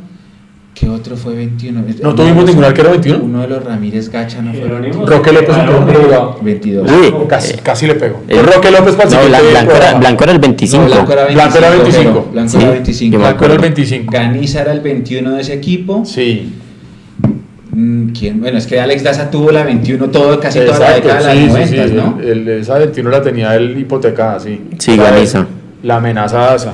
Lástima. ¿Cómo Era, no? era, buen, era buen equipo. Ese yo no entiendo cómo no salimos campeones en los 90 con tan buenos combos que tuvimos. Eran buenas. Mire, mire esa, mire esa que tira Brian Escamilla. ¿Qué número de camiseta ha marcado más goles en un La clásico? 14, la del Ringo. Ah, bueno, ya mire, ahí tiene su No, respuesta. pero espere, el Ringo no era el 14. No, pero pero el no. 11, el 11, el 11. Ringo era el 11 y hizo 14 goles. Bueno, Es el- ve, es ve, el sí, goleador. ve, ahí se le tiene. Pregúntenle más a la máquina aquí, hágame el favor. Rubén Darío ¿Saben qué queríamos hacer? el 11. ¿Usted alguna vez vio ese programa? También lo de, no, había un programa de, de ah, no me acuerdo cómo se llamaba, pero lo pasaban por VH1, que era de rockeros y metaleros. Hay un man que se llama A-Trunk, que el tipo es un gurú y es un berraco y sabe todo de rock y de metal. Y el programa es donde el público le pregunta vainas al más y lo pueden corchar. corchar. Le vamos a hacer eso con usted una vez. No, pues me van a corchar porque no me, si, te- si me sacan acá el computador no me corchan. pero pues yo No, pero mire que han preguntado un montón O de sea, veces y de cabezas el computador es porque usted tiene su base de datos, no Sí, porque sí, se va sí. a poner a googlear. No, no, no, acá está, yo tengo una Sí, base de datos ahí montada en el, en el PC. Pero mire que hacer también un reto así, o sea, el que logre corchar a Mechu, no sé, lo llamo al estadio. Por millonario escapé parcial de derecho penal, llevé incapacidad y en el estadio me encontré con el profesor. ¡Qué gran historia! Ay, ¿Y qué pasó, Karina? Cuenta el final. pero, a se, ver. pero se da parcial el profesor porque estaba ya también. También dijo- no, incluso los, los que son profesores, Después dijo, venga al final de la los que son profesores siempre hacen algo así, ¿no? Los que, los Dejan un monitor. Dejan un Claro, monitor, dejan un trabajo. Sí, claro, claro, claro. Vea, Castelar dice, yo veo ese programa de VH1, ese gordo es duro, ese man sabe de todo, ese man es bien, bien bravo. Eh, bueno, 21, hola. con el 21, a ver, traten de acordarse ahí quién más juega con el número 21. Mientras nosotros ya vamos ahí cerrando y le vamos dando paso Estoy pensando quién era el Al tiempo de adición. Ah, Luis Manuel Quiñones, creo que era el 21 de ese equipo. Sí. Del Quiñones. equipo del 89, que, que del que estaba hablamos. Ah, el que estaban preguntando hoy en la foto. Él era el 21. El de la Exactamente. foto. Bueno. Sí, no estoy mal. Eh, cositas ya para ir cerrando en el tiempo extra. Tres cosas. En la fecha FIFE, FIFE, FIFE, Fifi. en la fecha FIFI, ¿Cuándo es la ficha FIFA? en la fecha FOFO, en la fecha FIFA, es posible que llamen a Wilker, Ya, al ya, Tico fecha y a Vargas, lo que estaban diciendo por ahí, que convocan a Finales de marzo, ¿no? Eso es finales de marzo, ¿no? Sí, la última semana. Última semana de marzo creo que es la la primera fecha ya de, de eliminatorias, creo, ¿no? Sí, sí, sí. Sí, ya es son eliminatorias. fecha Y, es, y entonces. em, eh, La fecha FIFA. Sí. espéreme un segundo porque sí. Bueno, mientras pre- eh, pregunta, ¿esa, ¿esa partida es contra él? ¿Quién? ¿Clásico? Bucaramanga. Él juega Bucaramanga es mitad de semana. 22 juegan el clásico y el 23 Este, esta, de línea, esta línea Entonces es esa, es la fecha FIFA. El partido con Bucaramanga es mitad de semana y el de Ibagué. Y, posi- y posiblemente el de Río Negro Águilas, que es otro que nos ponen miércoles, domingo, miércoles con fecha FIFA. Es que también. Chao, Andrés, Dios segura. Em, Chao, viejo Andrés. tan, tan, tan, tan, tararán, tan, tan, tan, tan, tararán. ¿Cuál le gustó? ¿Cuál fue el mejor gol de Millos que ha visto usted en un clásico? Uh. Henry. es que el de Henry es que- mancha. O sea, de el gol de Henry toca dejarlo aparte y empezar a mirar los datos Sí, desde ahí. exactamente, como hacer las preguntas sacando a Henry. Bueno, la otra cosa que tenemos para tiempo de adición. Gamero dijo a AS Colombia que en la selección deberían ver a Hansel y a Duque. Y a Duque. A Duque, bueno, yo A sé Duque que se la Duque lo vienen pidiendo hace rato. Sí, está haciendo. Pero es que mire que Gamero está enamorado de Duque, de- eh, perdón, de Hansel desde que llegó. O sea, él le tiene una fe enorme a Hansel. Y, y hay que decirlo, Hansel viene mejorando de a poquitos. Yo Puede creo que que- no sea un jugador muy dúctil con el esférico, muy técnico, pero es una pullita. Es un jugador que bien encaminado le puede dar buenas Y la, cosas a la Millonarios. confianza que le tiene Gamero le ayuda al clave. jugador. Eso es clave, sí, señor. Y esta es una buena pregunta para que vayamos cerrando el programa. Con McAllister Silva lesionado, ¿a qué extranjero van a sentar? Porque Wilker viene de romperla contra Wolves Ready. Godoy, pues tendría que ser el, el suplente natural de Maca. ¿Será que tú se animas a sentar Yo creo a- que se a sienta, Ortiz? yo, yo creo que sienta al Tico y mete a Chicho. Sentar al Tico Ortiz y de pronto meter al Chicho. Yo creo que sienta Y, y ¿Usted cree que sienta Fariñez? será que bueno, ¿Será que va a dejar a Jefferson de liga y a, Tico, y a Wilker para.? Lo que pasa es que si deja solo- Es que, exacto, hasta mayo y. Mire, aquí ya nos empiezan a responder. Bad Boy nos dice que Ortiz, Janet Aragón nos dice que al Tico. Creo que Janet estaba buscando una boleta para el clásico, entonces alguien la puede ayudar, por favor. Eh, Lorena dice Tico Lorena. para la banca. Sí, es que- el, y es que- el sentir popular después del partidazo de Wilker es sentar. y después del golazo, después del golazo del Chicho también ¿Y queda. por qué no tenemos cómo sentar a Vargas? Pero mire, mire lo que dice Jerónimo. Yo siento a Godoy y dejo al Chicho de 10 que no le fue mal ahí. Lo que pasa es que Chicho tanto como 10-10 no es, está No, jugando más como un falso 9. María Pablo también dice que Godoy banca. Godoy a la banca, dice María Paula. Ok, Godoy Lo que, me, banca. lo que a mí me gusta de Chicho de delantero en vez del Tico es que él tiene más comunicación con todos. Mientras que el Tico tiene que esperar más el balón para poderla empujar. Ya más que el tico, el tico se ganó su buena fanaticada de gente, ¿no? Cuando con las, con las declaraciones que dio el tico, siendo completamente transparente y honesto, diciendo que él no estaba en su nivel. Me gusta porque no es libreteado y me gusta porque es un tipo que dice las cosas de frente sin ánimo de ganarse a nadie ni de echarse a nadie encima. Eh, Darwin Prada dice Sí, que el deja sentir- tico. El sentir popular es el tico. Esteban Gutiérrez sale el tico por Chicho Arango. Pero nadie toca a Vargas porque a mí más. Eh, ah, mire, no. Rosangélica dice, ojalá Vargas le den banca, lo que pasa es que Exacto. Moreno ¿a quién, Plata. ¿a quién ponemos ahí? Moreno. Balanta, no, no jodas. Lorena dice, Fariñez no se puede mandar a la banca, es intocable para este clásico. Mm, Fariñez a la banca dice por allá arriba Luis Gabriel Obregoso. Eh, Jason Q dice que él sienta a Godoy. Ok, las personas que nos dicen que sientan a Godoy, entonces ¿por quién lo reemplazan? Porque como Maca está lesionado, ¿a quién pondríamos ustedes ahí? Los leemos. A las que han dicho Godoy, eh, Jason, María Paula. Eh, tírenos ahí el datico de ustedes con quién, con quién reemplazarían entonces a Godoy, ya que Maca no va a estar. Eh, Tico a la banca, no ha marcado goles, dice Brian Escamilla. Mire lo que dice Bad Boy. Él dice Duque, Vega, Godoy, Hansel, Iron, Iron y Chicho. Bad boy. Bad Boy. Darwin Prada, a Fariñez toca dejarlo quieto. Mire lo, lo que hace 90 minutos. Ni siquiera 90 No, minutos. no, lo es que lo de Fariñez fue apoteósico. Exactamente. Lo de Fariñez fue. Javier, él dice que le den oportunidad a Carrillo, lo que pasa que Carrillo todavía no está listo. No nos han dicho nada todavía oficialmente. María Paula dice que, respondiendo a la pregunta que hicimos hace un momento, eh, Chicho por Godoy. Pociones brujas, dice Barreto por McAllister, que también podría ser una buena opción de que Oscar Barreto reemplace al lesionado Ah, bueno. McAllister. Ah, bueno. Ah, bueno, sí, claro. Ya vamos a pasar a- a- con Nico. Pero claro, otra opción es Salazar, otra opción es Barreto. O, y que Godoy siga. Si yo le hago una pregunta y me tiene que responder sí o sí. ¿Barreto o Salazar? Soy hijo. Salazar. ¿En serio, Mecho? Sí. ¿Usted, Barreto o Salazar? Barreto. Yo, Barreto. Barreto, bueno. Sí, Barreto.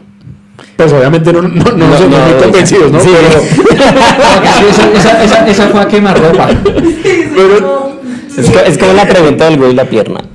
exactamente, exactamente, sí, por lo menos de mejor actitud. Miren lo que dice Mao Ver. El año pasado nadie tenía referenciado al Tico. Hoy en día ya lo tienen estudiado y por eso las defensas lo referencian. Es que el Tico es un 9-9. Ese man tiene que estar ahí metido en, la- en el área y se la, se la pone y es mundo gol. está diciendo que Barreto, mire. Barreto por mil. Barreto dice María Paula también. Ah, no, Darwin Darwin Prada dice dice Salazar. Vea. Vea. Bueno. Bueno, Nico. Bueno, Ruédala. entonces, esta es, ¿qué? Obra social. Lo que pasa es que a finales del año pasado, a mi padre, que es el fotógrafo en Domillos, le robaron las cámaras. Los, eh, se le llevaron la maleta con dos cámaras y más equipos. Entonces, yo el año pasado, cuando vino Ronaldinho, logré sacarle una firma muy especial. Entonces, yo quiero rifar esta camiseta para Venga, pero Poder. así sin problema. Bueno, sí, ten- tiene que verla bien. ¿Me ayudas con ahorita con el zoom ahí a la, a la firma? Esta camiseta La blanca, foto donde la está firmando. mira, ahí está la foto de, de un Quita el micrófono, tal quita el micrófono, que- de un tal Ronaldinho. Entonces, los que quieran participar y ayudarnos, ahí están mi- mis redes sociales, ahí donde dice Nico Molano, raya al piso PH, por Twitter o por Instagram me pueden escribir y yo les digo cómo es. Esta camiseta blanca ¿Y cómo? Venga, ¿cómo se vería? Esta, camiseta blanca fue de Fabián Vargas, o sea, es de jugador. Además de que es de jugador, tiene la firma de Ronaldinho. Aquí pueden ver el loguito de I mayor. Entonces, los que quieran participar, aquí está, Liga Maquia, ¿cómo se vería? Entonces, me escriben por interno y, y cuadramos todo. En Bueno, el estadio daremos. una buena causa. Para volver con todos los fierros, con todas las cámaras y los lentes que los amigos de lo ajeno Sí, fue nos han fue- usurpado en el cumplimiento del deber. fue difícil. Fue difícil. Charlie G, hágale Sí, yo le colaboro, avíseme al WhatsApp.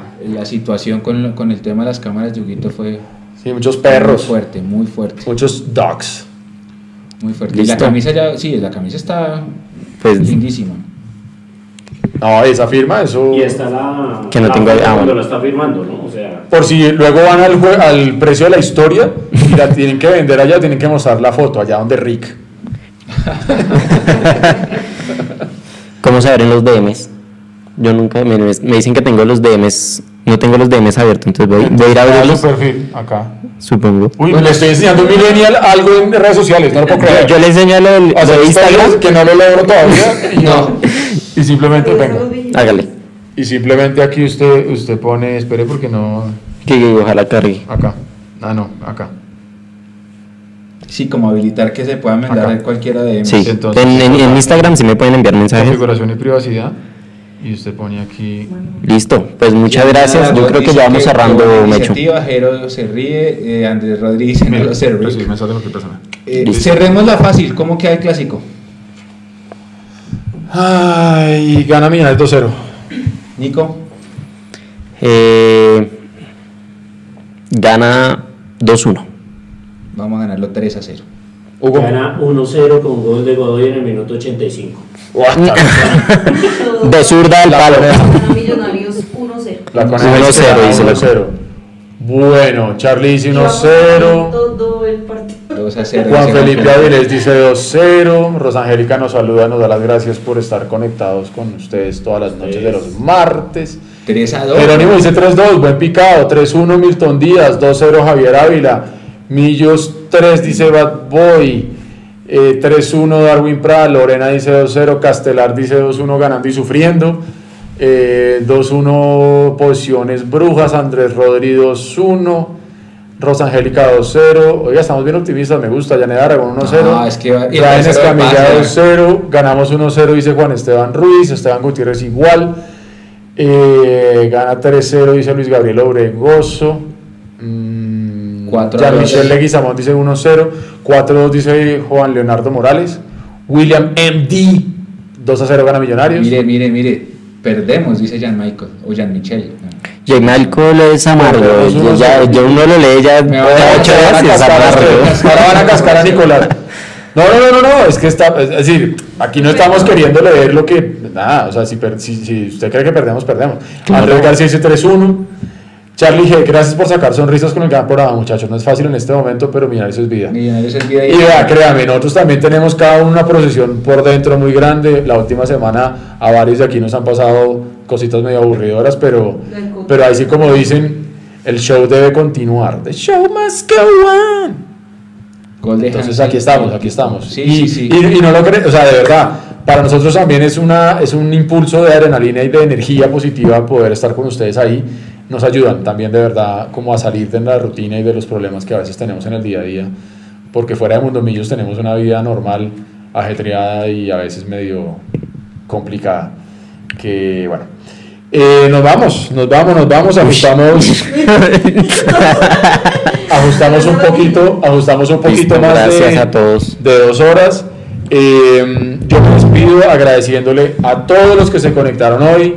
Gracias por hacer parte de este, de este Mundo Millos Live número 21.